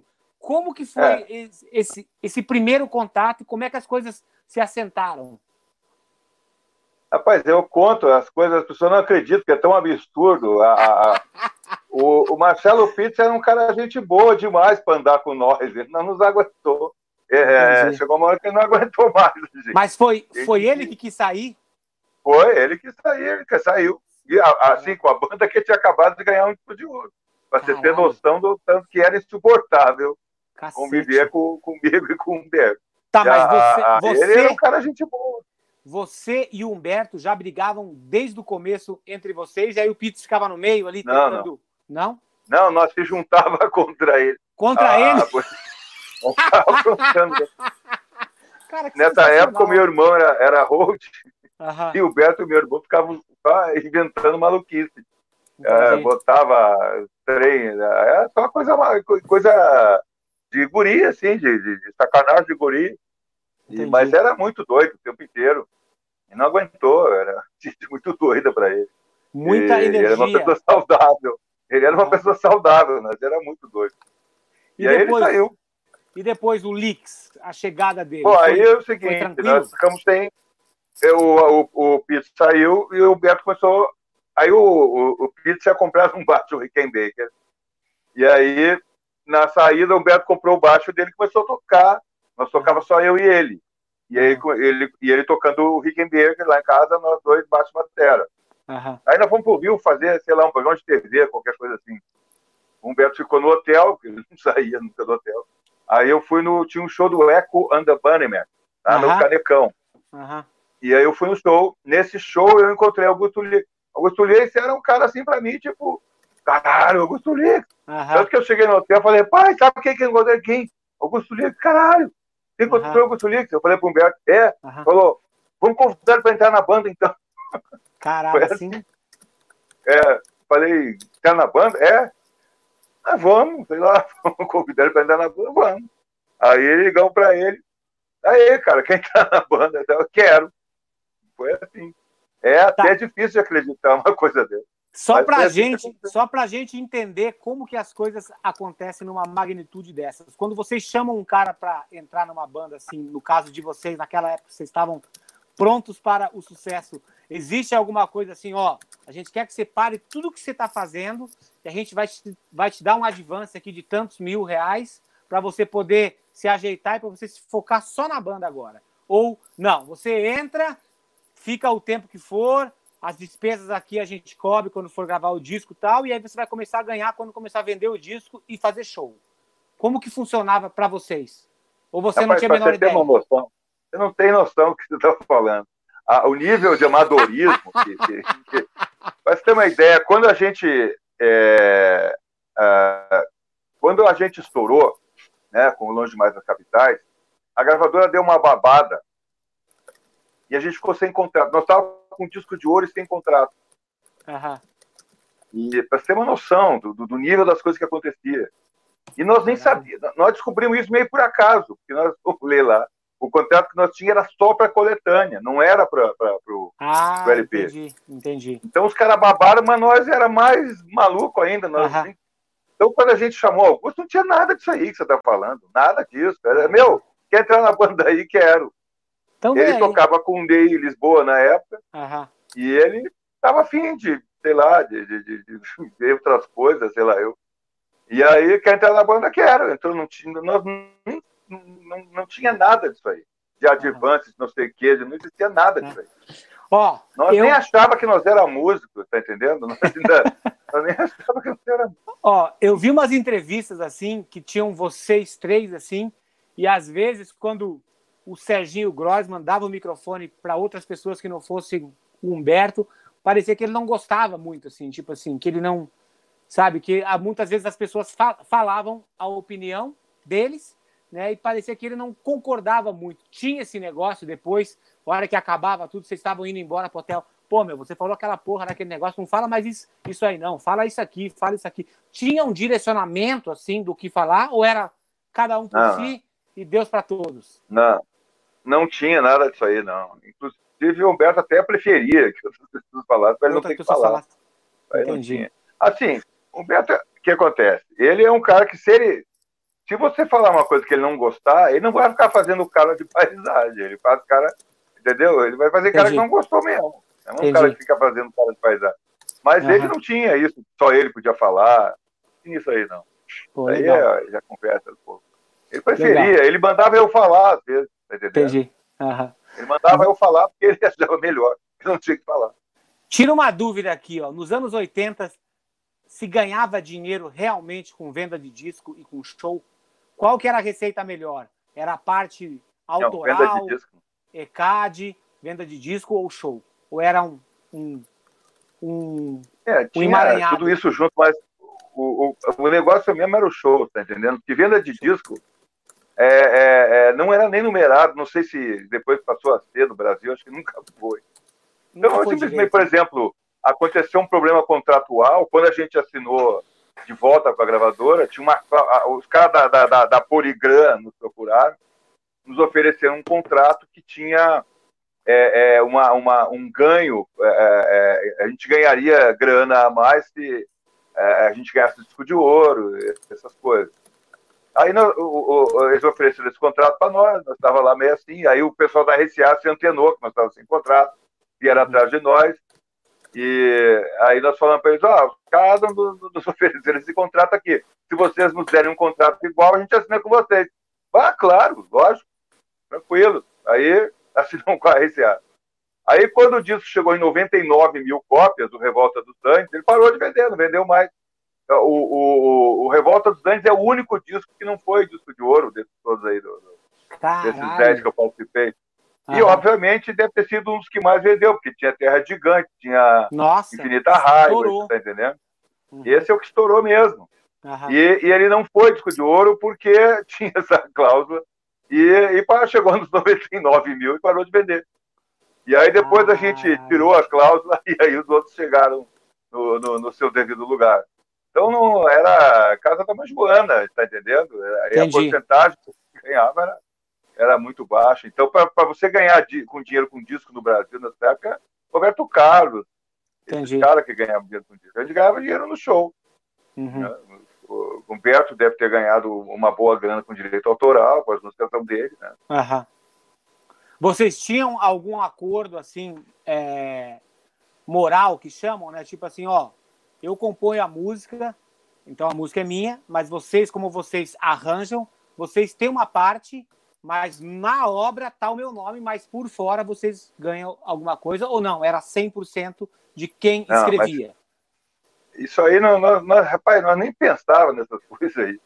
Tava- Mas assim, como eu estou te falando, tudo era um sonho encantado. Tudo Entendi. nós estava no lucro. Eu não pensava Aham. que eu tinha que ganhar dinheiro porque o Humberto. Ele vinha com os discos prontos, tá entendendo? Entendi. Eu nem pensava que, que eu estava fazendo arranjo nem nada. Simplesmente eu ia lá e, e- e começava a tocar as músicas e tocava. Era isso que nós fazíamos. Tá? Depois- Era muito amador o negócio. Depois que você saiu da banda, assim, Carlos, e que você começou a entender mais as coisas, possivelmente, você achou assim, putz, se eu tivesse feito isso aqui diferente, eu teria, eu, ter, eu teria uma postura completamente diferente hoje. Demorou para eu entender isso. Ou então você Não. tentou fazer isso, ou o empresariamento não. deixava, porque vocês deveriam ter empresários, né? Que, que iam na direção É, não que vocês tinha- falavam, né? nós tinha empresário que, que administrava a carreira da banda, né? E os shows, tudo isso. Mas uhum. é, a gente não controlava nada, entendeu? O empresário deve ter se dado bem, porque a gente não tinha nada disso aí. A gente era muito ingênuo, não tem noção. Entendi. Mas eu não me arrependo de nada. Eu acho que a mágica dos engenheiros também estava ligada a isso, você está entendendo? A, ingenuidade, a gente era, a gente estava ali, cara, por amor à arte. E, e é o que nós estávamos fazendo. Nós estávamos vivendo um sonho encantado. O tempo, as pessoas entravam no sonho encantado com a gente. Entendi. Ah, o show dos engenheiros era uma mágica, não era, está entendendo? A pessoa ia lá viver uma coisa muito fora da, da, da, da, da, da realidade. Uhum. É. Era uma coisa de você ir para outra dimensão mesmo. Isso estava ligado como as coisas aconteceram, como entende? Então não tinha essas coisas, não estava nem aí para isso. Entendi. Não tinha nada disso. É, também assim era outra época muito diferente. A gente tocou num monte de lugar. Uhum. E o primeiro show da vida daquela cidade que estava tendo era o nosso, tá entendendo? Teve muitos shows que a gente fez que era o primeiro show que estava acontecendo naquela cidade. Os caras é. que vieram antes da gente, as bandas dos anos 70, teve grandes bandas de rock no Brasil, Terço, é, é, Casa das, Casa das Máquinas, teve grandes bandas de rock uhum. no, no, no, Brasil, mas essas bandas não excursionavam pelo interior. É. Isso nem Caetano, a gente ganhou o disco de ouro antes do Caetano Veloso, não. Caralho. Quando a gente ganhou nosso primeiro disco de ouro, com, com de Mais Capital, o Caetano nunca tinha ganho nenhum. Você tem uma noção do que, que, era o mercado. Então, vamos dizer assim, a, a, a gente pavimentou popmente o caminho para esses caras que vieram depois, que é o sertanejo pop. Uhum. Então, a, a, o sertanejo pop só existe porque existiram as bandas dos anos 80. E pavimentou o caminho pop, né? Com e certeza. trouxe é, é, é, bateria, trouxe som, trouxe equipamento, trouxe PAzão. Teve lugar que a gente tocou, cara. Olha, eu me lembro desse aí. Nós descemos em Imperatriz do Maranhão. Na época, Uhum. Imperatriz Maranhão era assim: você, o avião vinha descendo, você só via floresta, floresta, floresta, floresta. Caralho, vai cair no mar. Aí pista, bum, aí pisava. aeroporto era um guarda-sol escrito Coca-Cola. Aí descendo. Aí, tá, vamos pro hotel. Que hotel? Não tem hotel, é direto pro, pro show. Chegando no show, tá de futebol lotado. Aí entramos assim, olhei pro palco, não tinha PA. Não tinha nada, nenhuma caixa, nenhum PA, nada. Os caras nossos parando no palco assim. Aí eu falei, cadê o PA? Que PA? Não, as caixas de som, cara. Chama o cara aí, o contratante. Sim, o que foi? Cadê o som? Aí o cara apontou pro nosso zamp. Ué, vocês não trouxeram? Rapaz, Nossa o som para as pessoas ouvir o, show. Ah, não, rapaz, aqui não tem. Não precisa disso, não. Coisa, não. Tipo Eles vêm aqui para ver os artistas. Tipo Beatles, é, exatamente. Né? Caralho, então teve muito lugar que o primeiro show que estava tendo na vida da cidade era o nosso. Um estádio. Era, é, é, era muito fora do, do, do, que, do, que, a gente considera, tá entendendo? Era, uhum. Então, assim, era uma coisa mágica. O tempo inteiro era uma Magical Mystery Tour. Todo tempo foi isso. Sensacional, cara. Então, Puta que pariu. Gilson, tem mais superchat aí? Tem, né? É o Vamos Sérgio, eu acho. Aí. Não sei se tem antes, mas. Tem o, tem o Wild Child aqui, ó. Depois do Vamos Francis, lá, então. tem, tem o Ricardo aqui que falou o seguinte: a segunda Vai noite aí. do Hollywood Rock em 1990 foi Capital Inicial, Engenheiros do Havaí, Marillion e Bon Jovi. Ele estava lá. Valeu, Ricardo. Obrigado. Ah, o Charles Oi. Tá o Charles Tomolina mandou cinco reais e falou: Carlos, os castelos dos destinos são cruzados? A decisão de cantar foi sua? Foi, com certeza. Essa, essa música aí é, ela é inspirada num livro né, do Ítalo Calvino, que se chama Castelo dos Destinos Cruzados. Então, eu acho que essa música, de certo modo, ela resume tudo isso que nós estamos falando hoje aqui, né? Uhum. Essa é uma banda que foi feita pelo acaso. Uhum. Mas o que pode ser maior do que o acaso? Quem pode ter mais razão do que o acaso? Quem pode estar mais certo do que o acaso? Uhum. Essa foi a, a, é uma banda feita pela mão do acaso. Mas que pode ser maior que o acaso? Filho do, filhos do acaso. Ó, filhos Guilherme, do acaso. O Guilherme William, o Guilherme William, fala aí, Gilson. Grande mestre Maltes, foi um grande, foi um sonho compartilhar por duas vezes o palco com você. Como foi a experiência de tocar com a banda Engenheiros do Uai, no qual sou baterista? e com outras bandas cover? Muito legal, porque a, a, os caras tocam melhor do que nós, né? As músicas. eles tocam tudo certinho. E eles ficam bravos porque eu fico mudando os arranjos. Eu digo, rapaz, vocês tocam igual aí, problema é de vocês. Eu tenho que ficar tocando igual, nada. Eu que toquei essas porra, meu. Toca do jeito que quiser. Mas é muito legal, é, é incrível, assim, a, a, como as pessoas gostam da banda, né? Como elas têm um é. amor por aquilo, uma fidelidade, é. tocam igualzinho. E, e, eu não consigo tocar igual mais. Eu, eu, é, é, mas é, é uma, uma, muito legal voltar a tocar. Eu fiquei até 2016, passei uns 20 anos sem tocar. Fui cuidar de outras coisas da vida. Em uhum. 2016 tinha uma situação de saúde muito grave, que eu quase dancei.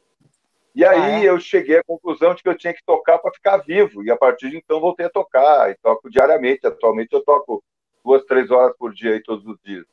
Às vezes, quando eu posso, toco mais, né? Já com a idade, a gente já não aguenta, né? Uhum. Passar seis horas tocando, as costas já, já apita, né? É, Mas duas, três horas eu toco todos os dias para me equilibrar emocionalmente, para poder é, ser uma pessoa mais fácil de conviver, assim, a minha filha, minha mulher, né? As pessoas uhum. que convivem comigo. Então eu uhum. fico uma pessoa bem mais mansa assim quando eu toco. Bateristas são, são, são umas. Baterista é um instrumento militar. A bateria é um instrumento militar. Ela nasceu com o final da Guerra da Secessão, aí nos Estados Unidos, né? Ah. Estados Unidos é o país da bateria, onde é nasceu verdade. a bateria. Essa bateria uhum. nasceu aí. Os caras voltando da, da, da, da guerra da, da, da secessão, né? E, e com aqueles instrumentos militares foram juntando aquilo, juntavam um bumbo com uma caixa, com, né? e foram criando esse instrumento. Nasceu um instrumento militar. Então, a, a, a, nós somos todos, né, do ponto de vista astrológico, assim, é povo de Marte, né? É tudo meio milico, é, meio é louco. Um meio, é meio russo o negócio, né? Então, a, a, é, meio duro, né? Assim. É. Então, a, a, a bateria, para mim, é uma necessidade vital, para mim, ficar ter saúde mental, espiritual, Legal. emocional, né? E aí comecei a estudar, comecei, hoje em dia eu estudo com método e tal, com metrônomo, né? E, e tem, né, no Instagram é incrível a quantidade de gente boa pra caralho. É, tem é.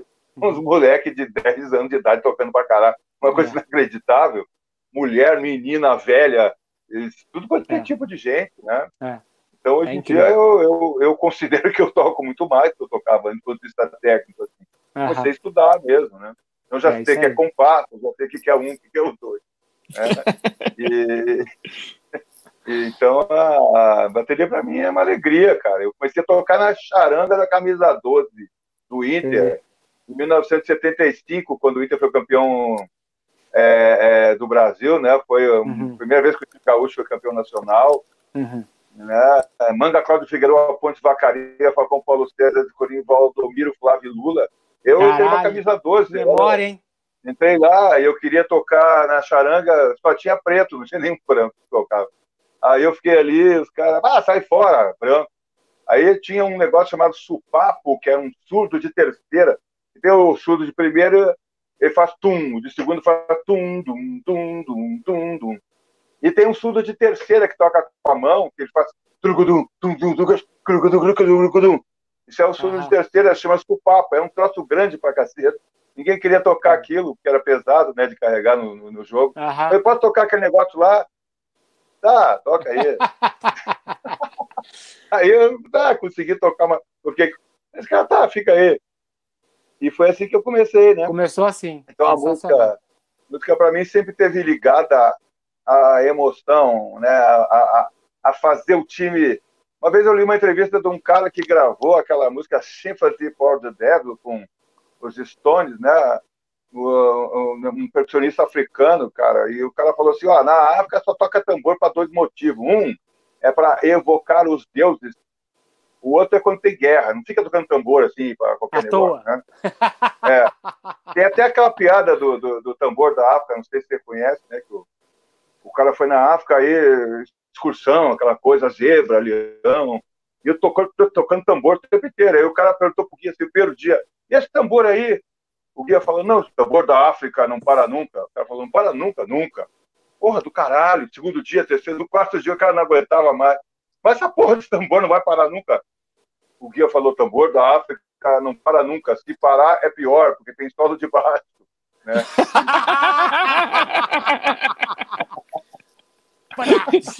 Sensacional, boa, boa demais. Ó, então vamos é matar, é vamos matar esses Total últimos superchats. Superchat. Agora não adianta mais mandar superchat, que não vai entrar mais, que agora o nosso papo vai ser diretamente com o Carlos aqui. Eu vou botar só na vai... telinha, se alguém mandar, a gente larga. É, exatamente, tá? Então não adianta mandar achando que vai pergunta. entrar pergunta, é. porque não vai mais. Vai lá, Gilson. Então, Sérgio aí, vai lá. Boa noite, parabéns pela live. Boa noite. O Rafael Valeu, Obrigado. Teixeira, baterista, mandou dois contos. Carlos, fala sobre o, o GLM, que agora eu sei que é o Gessinger Licks e Maltz. Aprendi. Inclusive, eu tocava Ninguém Igual a Ninguém desse disco, mas não reconheci a referência aqui. Faltou o Ayala. Não, o Ayala. O Ayala. Ayala. Na, live. Desculpa que eu não me direito. O baterista gravou o acústico, engenheiro. É isso aí. Falou. O Gabriel Ferretti mandou cincão. Glaucio Ayala. É, Glaucio Ayala. Desculpa. Desculpa, eu conheci ele nos festivais do Nordeste com os engenheiros lá, nas épocas do Angra. Vai lá, Gil. É, o, o GLM, ele pediu falar do GLM. É. Isso. GLM é um disco. Uma vez eu vi o, o Paul McCartney disse o seguinte, né? Lá nos anos 90, ele falou o seguinte: os anos 60 ainda não aconteceram, ele falou, né? Como se os anos 60 estivessem na frente dos anos 90. O que é a realidade. Na música, pelo menos, não tem a menor dúvida disso. Você ouve a música dos anos 70 e fala, caralho, o que aconteceu? Onde é que saiu esses caras? Né? E, então, GLM é um disco que ainda não aconteceu. Ele ainda não...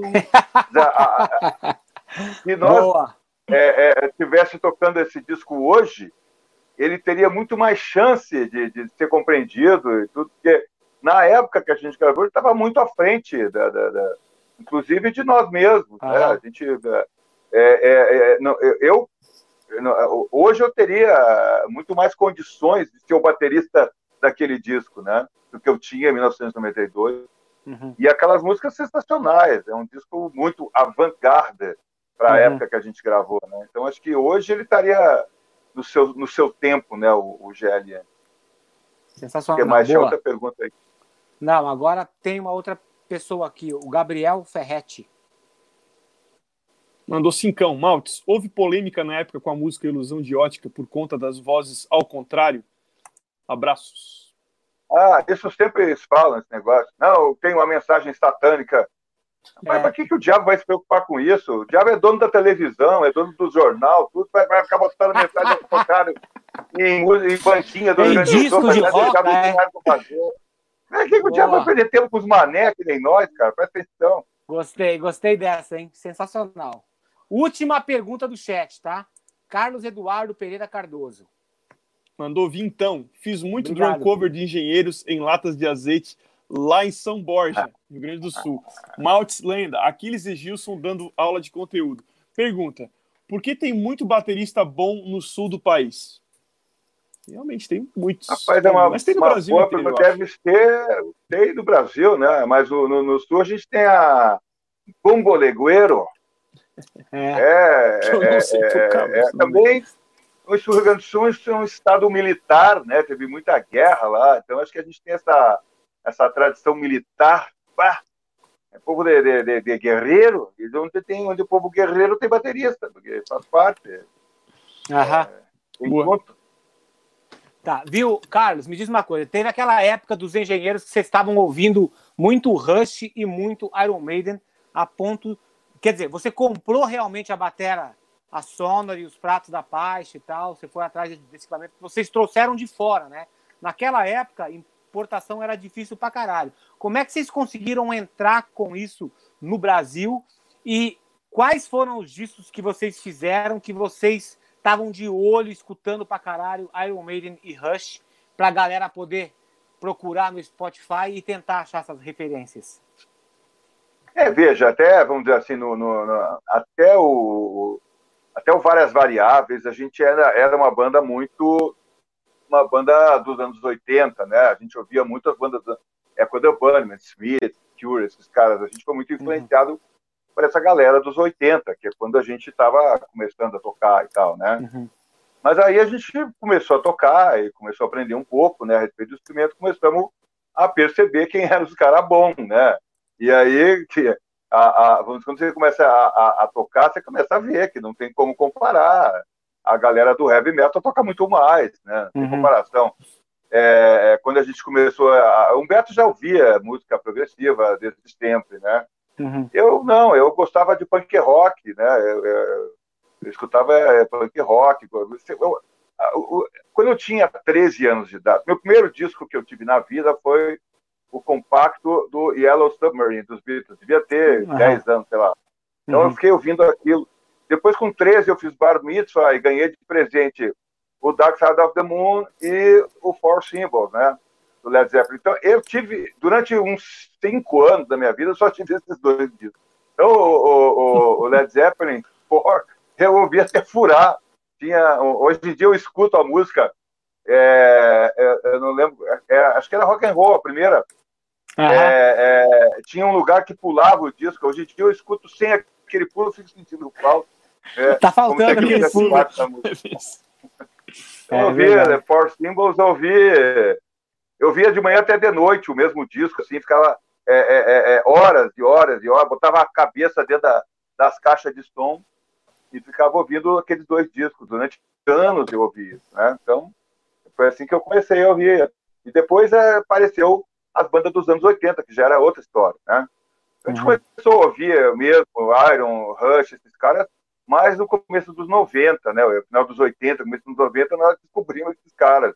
Entendi. E não era muita gente. Aqui no Brasil era bem fora de moda essas coisas. Depois é. começou a aparecer a galera, a galera heavy mesmo, que eu via esses caras, mas não era pop, assim.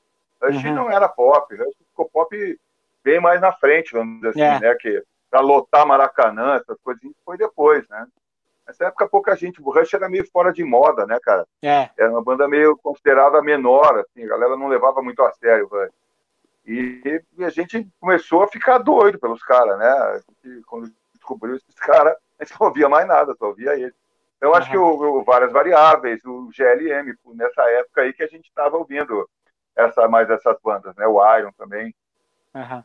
Então, foi uma coisa que, que impactou assim, a, a nossa maneira de ver música, de ouvir música, de tocar, tudo, né? Uhum. Porque a gente vai ficando, a estrada também vai deixando a gente mais pesado, né? Uhum. A, a, a, gente, porra, a gente teve que tocar para grandes audiências muito cedo, né, na nossa carreira. Então, em, em, pô, em 1986, a gente já tocava para ginásio lotado. E aí você tem que começar a pegar mais pesado, bater forte, uhum. né, meu? Porque Faz barulho aí, meu irmão. Mete a mão sim, que os caras. Senão o som não chega é. lá na frente. Não. Então a gente começou a pegar pesado, né? Esses dias até eu fui tocar com um amigo meu aqui em Brasília, que é guitarrista. Aí lá pelas tantas, o cara sem querer, ele soltou. É um cara que tem grana, ele tem um baita de um curto, um monte de equipamento. Ele, ele, tem uma DW lá na casa dele, né? Aí uma época eu toquei lá com ele. É uns caras mais velhos que eu, eles tocam blues e tal, uhum. caras dos anos 70. Aí falou, é, não, é, tocar com mouse é muito bom. Ele falou, só que é só a bateria que você ouve, né? Então, ah, eu fiquei até me senti meio culpado, né? Mas é, tocava com 2B, né, velho? E anda a caceta. Então a gente foi ficando mais heavy, né, também, por causa da estrada. Porque aí você tem que. Trio, né, porra? Tinha que. E a gente tinha essa coisa de banda mesmo. Fazer... Então nós tinha essa coisa de banda mesmo, de fazer convenção, de mudar os troços, de emendar música na outra, de uhum. fazer uns negócios difíceis. Para o nosso nível, era coisa era um rush uhum. do nosso nível, vamos dizer assim. Né? Entendi. Né? Uhum. Procurava fazer no nosso nível uhum. o que os caras faziam, que era uma epopeia musical. Né? Era um negócio impressionante, né, cara? É. E qual que é o teu disco favorito daquela época que você ouvia Rush e Iron Maiden? Um só. Do Iron. É. Rapaz, o Iron, Peace of Mind, eu acho que é o meu favorito. Não sei dizer, mas eu acho que Boa. é o Peace of Mind. O uhum. Rush, Moving Pictures, é difícil pra caralho dizer Aham, isso aí. Eu sei, é. É, é, é, é que Rush e Iron Maiden, assim, geralmente o cara gosta da obra toda, né? Tipo, aquele cara tipo, foi abdu abduzido. É, é, é foda. Cara, eu me lembro a primeira vez que eu vi o Seven Sun, Vai, que coisa impressionante. Eu ficava ó, assim. Tá aqui é. atrás, ó. Caralho. Muito foda, muito foda. Muito impressionante. Eu fui num show do Iron, cara, em Porto Alegre. Gigantinho. Eu tava lá, e 92. Eu tava, sentada, eu tava na grade. 92. Tava na grade. Eu tava atrás da bateria. Ó, dia 8, tava ó, ali, dia, esnobou dia, dia 4 de agosto de 92. Eu cheguei lá no Gigantinho às 11 da, às 11 da manhã e eu entrei no Gigantinho na passagem de som com um crachá falso da Rádio Ipanema, escrito assessoria. Eu consegui. É. Muito bonito. Eu tava atrás da bateria, fiquei atrás da bateria. Aí cheguei ali, antes do show, aí o Rhodes estava passando o som, eu tava meio desatento, tava as luzes acesas ainda, antes do show, assim. Aham. E eu, o Rhodes batendo nos pratos, tava, não tava microfonado ainda, né? Rhodes, daqui a pouco eu vi um som assim! Eu olhei, o Nico McBride entrou ali para dar uma testadinha. É, A, a pegada do cara. assim, Muda, cara, né? Outro é foda. Esses dias foda. eu vi ele tocando. É um vídeo que tem por aí, tu já deve ter visto mil vezes. Na, na escola dos filhos dele, sei lá, Aham. um negócio, é uma escola de Fofoca, menino. Ele chega, mas é igual ele tocando com a banda, mesma É. cara, assim, mesmo. É sensacional. É, é muito legal, é muito foda. Viu? Me diz uma me perguntaram o que eu achava mais. Não, não, fala, fala. Desculpa. falar pra você. Não, é que a gente tá aqui, Me tipo. perguntaram o que eu achava mais importante num baterista, né? Se era o Aham. tempo, se era a pegada. Se era... Eu falei, o mais importante é a alegria, que é a- essa é a função principal da bateria. É transmitir alegria para as pessoas. Então tem um cara que toca assim, né? É, é, uma, é uma alegria, né, cara? É uma- um troço impressionante a bateria. É o É Nico aí. McBride. Então, beleza. Agora sim, ó. Seguinte, como é que foi para vocês aguentarem? Assim, eu vendo os vídeos depois, eu vi que tinha muita gente, muito mais gente, assim, muito mais gente curtindo o show de vocês pra caralho, cantando as músicas no Hollywood Rock, mas tinha os fãs do Nirvana na primeira fila jogando coisa, principalmente no, no Humberto e no Lix. Como que vocês conseguiram fazer aquele show e, o- e quando vocês voltaram pro camarim, o que que rolou, se você se lembra? A gente venceu. Olha, Nós somos algumas coisas, né? Por exemplo, eu lembro dos hold tirando as latas de cerveja com rodo, assim, batia na, nos pratos, né? Era... Caraca, que foda. Chovia a lata. E eu lembro também, teve uma entrevista, cara, depois do show, que a- o pessoal da MTV eles me perguntaram o que eu tinha achado. Eu falei, ó, do calor, mas esse cara não vai ficar vivo muito tempo, eu falei. Você vai. Caramba. É, é, assim, porque era óbvio isso. Tinha como, Aham. né? Estava assim numa, Uma loucura já, né? numa rota de colisão. É, É. era só você olhar e ver que aquele cara não ia ficar vivo muito tempo. Você vê, você, E- você via assim nas apresentações dele, nos negócios que tinha alguma coisa que não estava certo. Você não só não sabia o que que era, é, não. mas estava Não estranho. tinha como o cara, com a intensidade com que ele estava né? Uhum. Naquele show, eu acho que ele to- botou o troço para fora, diante da câmera lá. E, né, com a intensidade com a qual ele estava. E, o- e a onda é, é, de destruição né, que tinha naquela banda, naquele momento ali. É Não verdade. tinha como aquele cara sobreviver, né? Então eu me lembro que eu falei isso, obviamente não foi ao ar, essa entrevista. Claro que não, né? E, então eu me lembro disso, né? Mas Tá, para nós co- também ali É. foi um turning point, né? A gente ali já ali para frente a nossa nosso tempo também já estava chegando, né? Como banda. Entendi. Meu time is up. Já não, Essa já não, naquela época já não estava legal o relacionamento na banda, então vocês, vocês chegaram em, em algum momento da banda que você esteve na banda a ter camarins separados? A ir pro show separado? Aí pro show separado, sim, é, mas não era porque ah, não vou se o fulano for, não Aham. era desse nível assim. É Aham. Às vezes acontecia de, ah, eu prefiro a técnica, o Entendi. clima E antes, ficava né? pesado às vezes, mas Entendi. Mas assim, a- a- as pessoas perguntam por que, que a banda acabou e tal, né? Eu digo, a resposta, a pergunta certa não é essa. A pergunta certa é como vocês conseguiram ficar tanto tempo Tanto juntos? tempo juntos. Porque pelo como as coisas aconteceram, você tá entendendo? Então nós não era uma galera assim que, que, que cresceu junto, que era brother, que não sei o que, não tinha nada disso. Nós Uhum. somos unidos pelo acaso, separados pelo acaso, e se por acaso voltarmos a nos reunir um dia, será pela mão do acaso de novo. Pela mão da casa de novo. Então a, a, a, gente é escravo dessa banda. A gente era escravo dessa banda. Mas era a, a serviçal dos samurais. Uhum. A gente não tinha muita escolha. E quando chegou a hora, simplesmente acabou. Foi assim. Maltz, últimas duas perguntas antes de você deixar um disco e um filme aqui para a galera assistir. Tá? Então você já pode começar a pensar nisso assim. E o que, que aconteceu com o Malta? Assim, qual foi a gota d'água que você falou assim? Eu quero sair da banda, não quero mais fazer parte disso. E o que, que aconteceu? Como que você entrou de cabeça na astrologia e há quanto tempo a astrologia já fazia parte da tua vida enquanto você estava na banda? É, eu comecei a estudar esse assunto lá por volta de 1992, quando eu fiz 30 anos. Uhum.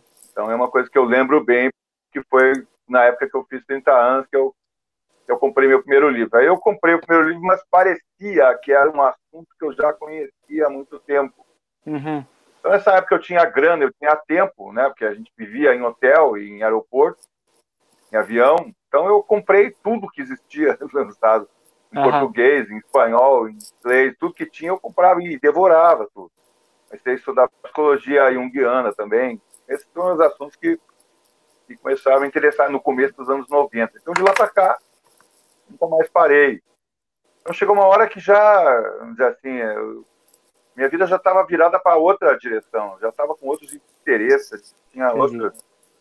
Essas coisas já me interessavam mais, é, vamos dizer assim, a, a tinha mais desafio naquilo que a gente estava fazendo. Já, para mim, a coisa já tinha virado. E acho que musicalmente a gente fez tudo que podia. Uhum. Depois do, do, do filme de guerra, Canções de Amor, não tinha mais o que a gente pudesse fazer. Já tinha dado tudo que nós, já, é, vamos dizer assim, nós ter conseguido chegar tão longe, já uhum. é uma coisa que eu acho assim, incrível não ter conseguido isso, entende? Porque uhum. como as coisas aconteceram, como, como a gente foi, é, como que a banda aconteceu, como que a gente foi reunidos, como que aquela aquela intensidade que a gente vivia, como a gente aguentou tanto tempo. Uhum entende? Então não tinha mais o que fazer. A, a, a... Tem coisas que não, não dá, tá entendendo? É, é... Tem bandas que é mais fácil, né, dos caras ficarem juntos, né? Uhum. Tem outras que é muito difícil, as pessoas personalidades muito fortes, né? Então a gente conseguiu ficar juntos até lá, 10 anos, né? Depois já era hora de cada um seguir seu rumo. Então de lá para cá vem estudando esses assuntos que me interessam, né? Também não achava que eu ia ser profissional disso. Eu estudava porque eu gostava, porque eu queria me conhecer eu mesmo. Uhum. Quando eu fui ver, a única coisa que eu sabia fazer da vida, não tinha vontade de tocar com outras pessoas, né? Nunca me vi assim como baterista profissional. Eu sou baterista dos engenheiros. Se algum dia eu voltar a tocar, vai ser com essa banda. Eu Entendi. toco com os caras que são poucos. Entendi. Até, uhum. Eu fico em casa tocando duas horas. Eu toco uma hora de técnica e uma hora eu toco as músicas do engenheiro. Legal. Já está pronto. Isso é bom. Isso é bom. Mas assim. Então é se precisar. Entendi. Mas assim, tem aqueles momentos assim que você fala assim, puta, agora eu vou pegar um vinho aqui. Não sei se você bebe, né? Vou pegar um vinho numa sexta-noite, vou entrar no YouTube e vou voltar para aquela época, assim, que eu tô com saudades daquela vibe de show, de ver as galera gritando o nosso nome, voltar um pouco no tempo ali, nem que seja dentro da minha cabeça. Você sente saudades?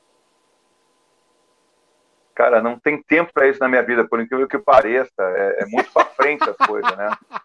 É, é, é, muita coisa que acontece, é muita gente. Mas, olha, tem pessoas, eu sou psicólogo, tem pessoas que eu atendo que nem sabem que existe Engenheiros do Havaí, que eu era Caralho, bateria. que louco. Não tem nem ideia, nada disso. Cara. São mundos muito diferentes, né? Aham, e, então, assim, eu, esses dias, o cara me ligou lá da Bahia, moleque, fã dos engenheiros, falou: Mano, eu vou aí, posso ir aí ver você? Pode. Eu falei: Ó, meu consultório é tal, vem dia tal que eu vou estar no intervalo, né? Mas isso o cara me ligou três meses antes, nem Aham. lembrava mais. Chegou no dia, bateu na porta, eu abri a porta, é. aí tava um molequinho assim, com a mãe dele atrás. Quando ele me viu, ele ficou com os olhos regalados, assim, ele falou: Maninha, de igual só sobrou os olhos.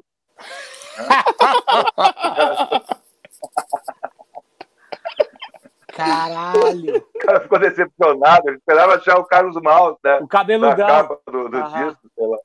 É. Ele falou, maninha, de igual só sobrou os olhos. Então, é, a minha vida é muito rápida, é muita coisa, muita gente, muito assunto, muito. Mas Não assim, é isso, não, cara. Eu, quando, assim, quando você sim. encontra uma, uma pessoa dessa, assim, que era muito teu fã, assim, você consegue falar por mais de cinco minutos? Até a pessoa cansar do assunto e falar, porra, legal, um papo com o cara? Ou você não tem tempo para isso? Ou você não consegue mais fazer isso? Não, depende. Depende, tem situações muito inusitadas. Esses dias eu fui lá na Feira dos Instrumentos, lá em São Paulo. Aham.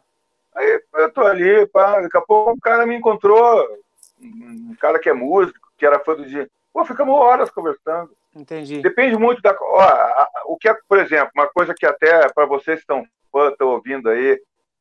Uma vez eu mandei uma carta pro Zé Ramalho, que eu sou fã do Zé Ramalho, sempre- desde 1977 eu sou fã do Zé Ramalho. Aham. o primeiro cara que eu ouvi em português foi o Zé Ramalho.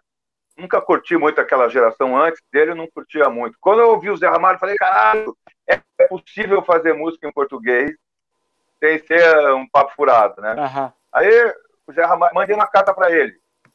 E, mas eu escrevi uns negócios para ele, peguei umas partes das músicas dele e fiz uma vista.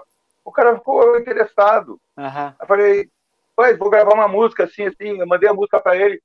Falei, você toparia fazer uma participação? Ele falou, claro. Aí eu falei, duvido que o Zé Ramalho venha, né? Aham. Pai, eu marquei o dia lá, pá, quando eu gravei o Farinha do Mesmo Saco. E ele foi, gravou Caralho. Passos do Mundo. Esses dias até me procuraram aí, porque ele vai, vai lançar uma caixa com raridades e tal, tá querendo relançar essa música aí. Aham. E então, quando vocês encontrar o, o, o, os ídolos de vocês aí, fala alguma coisa que seja interessante pro cara também, meu. Fica lá dizendo, ah, você é isso, você é aquilo. Estamos gratos, né? Verdade, Que eu, vou dizer, eu sou grato às pessoas, né? Por essa devoção que elas têm aos engenheiros. Mas o que, que eu vou falar, né?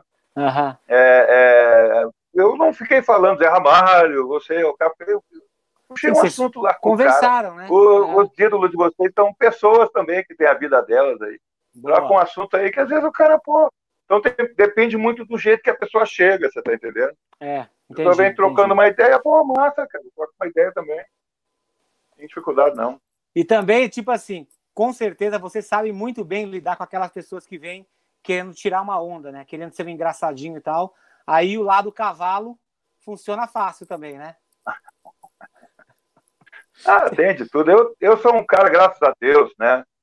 É, é, não sei se é, sei lá por que motivo, sou de escorpião com acidente Ares. Eu, eu sou meio filha da mãe. eu- Então, assim, uma coisa que eu acho fundamental para a saúde mental das pessoas é a auto-ironia. Coisa de judeu também, né? Judeu tem, tem que rir da sua própria. Não vai com uma cara dessa aqui, se eu for me levar a sério, meu irmão, eu Aham, tô fudido. entendi. Então, eu, eu- desde sempre eu, eu tiro sarro da minha própria cara. Então, os caras vêm tirar sarro da minha cara, eu acho bom, eu acho saudável isso. Eu acho uma coisa que mantém a nossa saúde mental. Precisamos aprender a rir de nós mesmos. Nunca no Brasil foi tão importante a gente voltar a saber rir da nossa cara. As pessoas estão se levando muito a sério. Tá entendendo? Briga por causa de ideologia política. Ué, É, ah, boa, é porque qual o problema? O cara pensa de um jeito, outro pensa do outro. Qual o problema disso? verdade. As pessoas se levam muito a sério, acho que as ideias delas são muito importantes. Uhum, Daqui a 10 anos ninguém nem lembra mais dessa merda, por que estava brigando? é. Então precisamos voltar a rir de nós, da nossa própria cara. Isso é fundamental para a saúde mental da humanidade. Carlos, por que, que você, um gaúcho nato, né? Gaúcho de verdade, foi acabar mu- se mudando para Brasília? Mas olha, muito. De... é- Até Teve a ver isso é uma coisa que trabalho? as pessoas não acreditam a explicação. Não, eu vim. Uma época da minha vida que eu estava morando no Rio, né? E foi quando acabou a banda, acabou o casamento que eu tinha. Tudo que eu tinha acabou, a grana acabou tudo. Então eu, eu vim aqui visitar umas pessoas. Aham, Tinha conhecido a Ana nessa época também, a gente veio junto.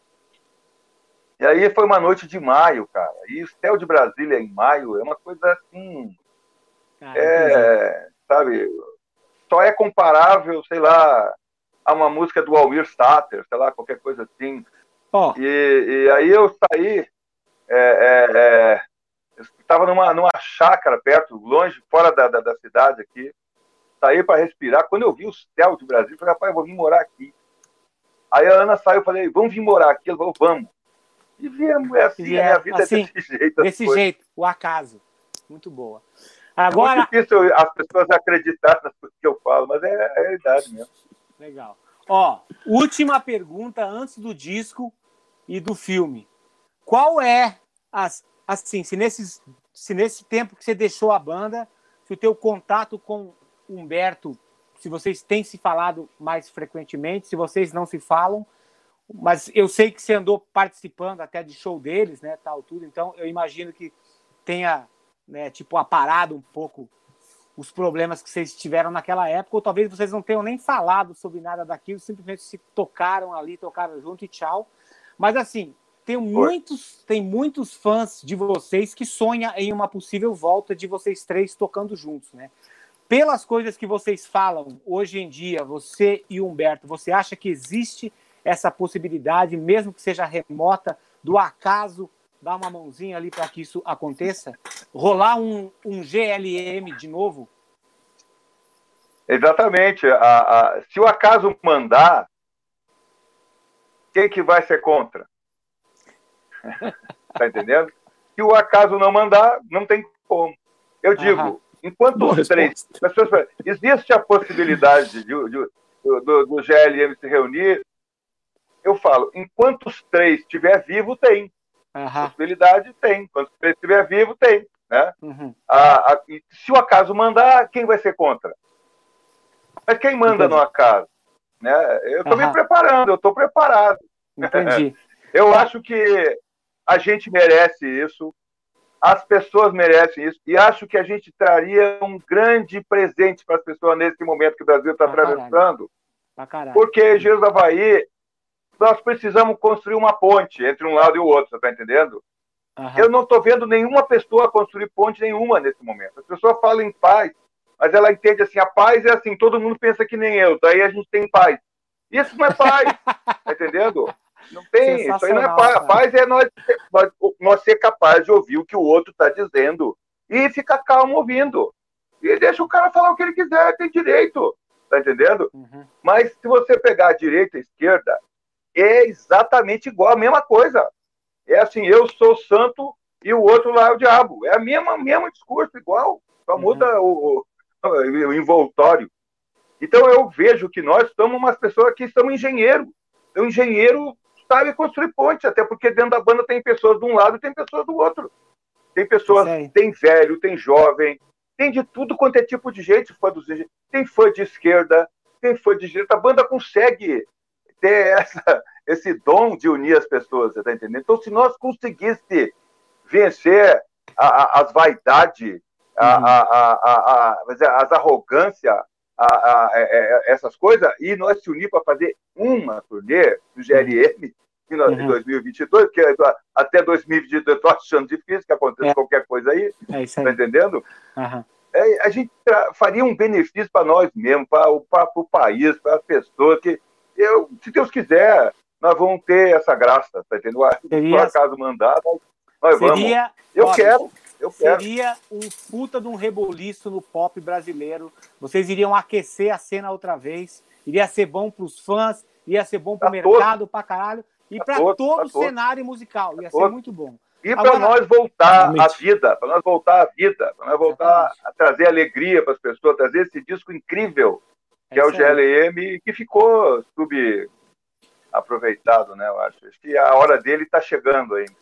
Bom, o fato de vocês já estarem se falando outra vez já é, já é, digamos assim, já não estamos mais na estaca zero, né? Já, já, já estamos bem encaminhados. Ah, não tenho dificuldade nenhuma. É, é, é que eu estou falando para você.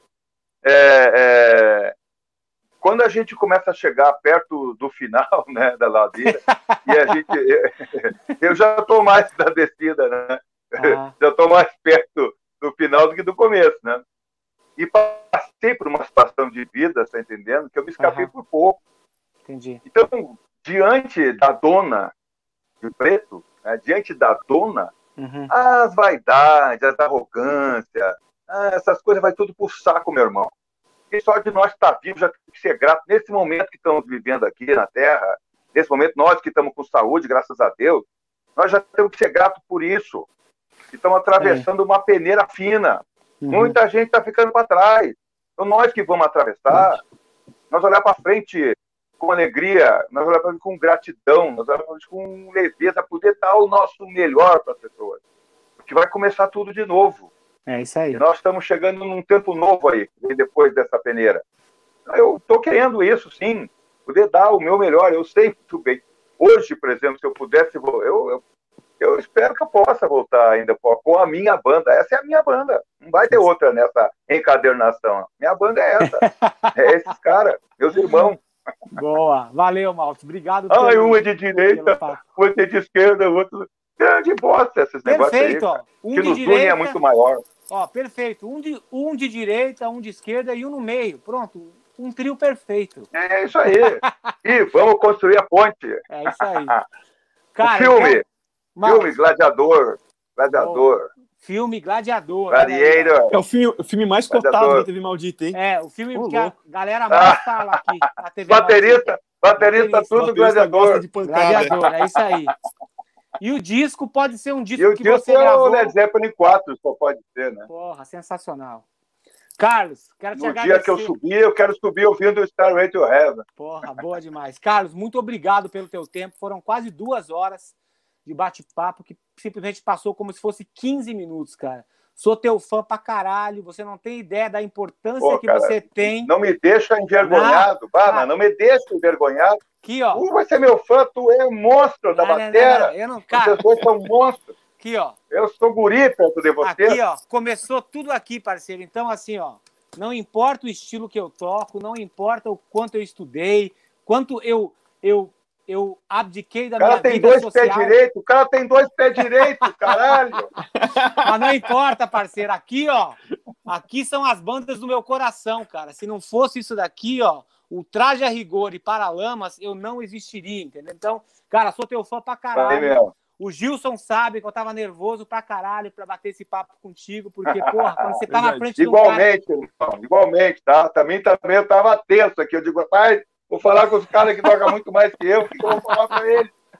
Não, meu, sério, tem muita gente, assim, tem muita gente virtuosa que quando a gente divulgou que a gente ia bater o papo com você, muita gente escreveu, cara, sou muito fã do cara, comecei a tocar por causa dele. Então, assim, ó, não importa, cara, tipo assim, a quantidade de notas que a pessoa toca, mas sim a importância da obra na vida das pessoas. E isso, cara, vocês e você, Carlos Malta, você tem isso muito claro, cara. Você foi uma, foi uma das pessoas mais importantes para a cena musical brasileira, para isso que a gente chama de pop rock nacional. Você e a tua banda, vocês têm uma participação muito foda e eu tenho orgulho de ter vivido lá no Rio Grande do Sul, quando vocês ainda transitavam por lá. Então, eu quero só te falar muito obrigado, foi um prazer bater esse papo.